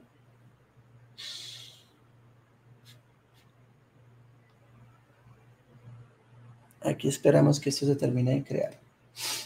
Y vamos en, el user pool. ¿Listo? Ya tenemos el user pool sin usuarios. Pasaríamos a crear a lambda. De Julio, usted me dice, yo veo que están bajando ahí. Sí, ahí ya nos mantenemos en 12, hace más o menos 12 y en el otro, en los otros canales 8. listo venimos al, a la lambda, ¿cierto? Yo tengo aquí varias landas creadas, ¿cierto? Pero pues no, te preguntaba si seguíamos o hacíamos una segunda parte. No, pues eh, de ahí técnicamente estaría ya la configuración de Cognito. Ajá, y entraríamos a eh, Landas, a Gateway y a probar con Postman. Ahí todavía nos falta un rato. Sí, o si no, si quieren, eh, lo, lo completamos mañana de pronto con, los que estuvieron hoy al, comienzo, sí. creo que también serviría. Igual creo que la primera parte es eso, fundamentación, y está bien. Claro, ya para, ya para los próximos talleres ya tenemos mucho terreno abordado, parce. Sí, sí, sí, sí, ahí sí ya de una va la consola y, se puede ir avanzando sobre los servicios. Pero sí, sí, si quiere, eh, no sé, mañana eh, retomar con, los que hacen falta. Yo, yo no tengo rollo, yo ya acá sigo esta vuelta.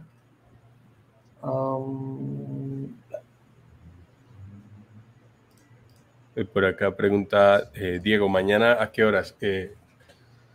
mañana, bueno, la ventaja es que mañana, esta semana no, no voy a viajar por tierra, entonces no me toca viajar mañana a la noche. que no, pues arranquémoslo, arranquémoslo, a las 9 para poder terminar esto. A las 9, a las 9 hágale. A las 9. Sí. a las 9 para terminar antes de las 12. Sí, porque es que no quiero crear la landa acelerado. Aquí hay mucha cosa que explicar, güey. Sí, sí, sí. Además que pues eh, también da chance de que con lo que se ha visto también se pueda interiorizar y quizás si alguno eh, quiere crear la cuenta y, o buscar una cuenta o algo. Si mañana pueden tener la cuenta podemos darle un repaso a cómo creamos el cognito. Como vieron, realmente nos demora unos cinco minutos. Se demora explicando. Porque era lo que yo les decía al comienzo. Yo puedo darle clic a eso, Tintin, y pegue de lápiz. Pero la idea es que, que entendamos. Sí, sí, sí. Ah, sí, por ahí dice, bueno, eh, Andrés dice mañana que... Ah, bueno, listo, por ese lado ya. Y acá FS. Eh, Juan dice, como sea, firmes. Y también está FS que dice, súper, a las 9 pm está genial, apenas cuando termine el turno en la empresa. Entonces creo que estamos bien. Creo que ese lado nos da, nos da chance por lo menos eso para acomodar y, y poder tomar las cosas con calma. No, no hay afán. Igual, temas es lo que vienen de acá para adelante. Tenemos transmisión de, yo puedo transmitir de miércoles a domingo, por lo que ahorita puedo acomodar los viajes a Bogotá. El domingo no lo estaba contando, pero por lo menos de acá a un mes va a poder acomodar a, los domingos también. Entonces, eh, de ese lado no hay lío.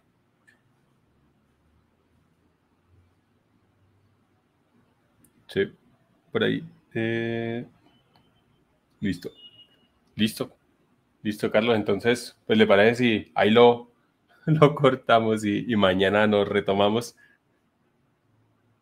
Está, está en mute, está en mute, está en mute. Sí, sí, ya hice cuentas y, explicando unas dos horitas más en más. Sin explicar, en media hora acabamos. Listo, listo. No, pero creo que sí el ejercicio vale la pena eso, que todo el mundo quede con, con los conceptos claros y, puedan replicarlos. y pueden llegar con la cuenta, buenísimo. Sí, parce. Por acá dice, eh, Andrés dice, listo, entonces muchas gracias y está buena la metodología. Eh, para, para, para IFS, avisas cuando vengas a Bogotá para invitar un tinto, de una, allá tinto con pan. Yo viajo todas las semanas soy allá lunes, martes. Eh, de acá a un mes voy a estar lunes, martes y el miércoles eh, me regreso. Entonces, bienvenido cualquier día. Vamos y echamos tinto con pan. Vale, parce. No, no olviden seguirme y a mí. Ya casi claro, los seguidores. Y nada. Claro, venga, venga por acá. ¿Dónde está el navegador? Acá está y en dónde está, este, cuál, de todos los navegadores que tengo acá abiertos es para poder mostrar su perfil. ¿Dónde estará? ¿Dónde está? Acá está. Y acá está. Espérame. Aquí está. Entonces, en GitHub. Y mostrar si está acá. Está Carlos Quintero. El GitHub de Carlos. Y en TikTok está, es de Raya Piso Carlos, ¿cierto? Cuando le S. ¿Es mal? Pues acá está el GitHub de, Carlos para que pues lo sigan. Eh, aparece así, Carlos Quintero, eh, Carlos Suárez Quintero, para que lo tengan ahí.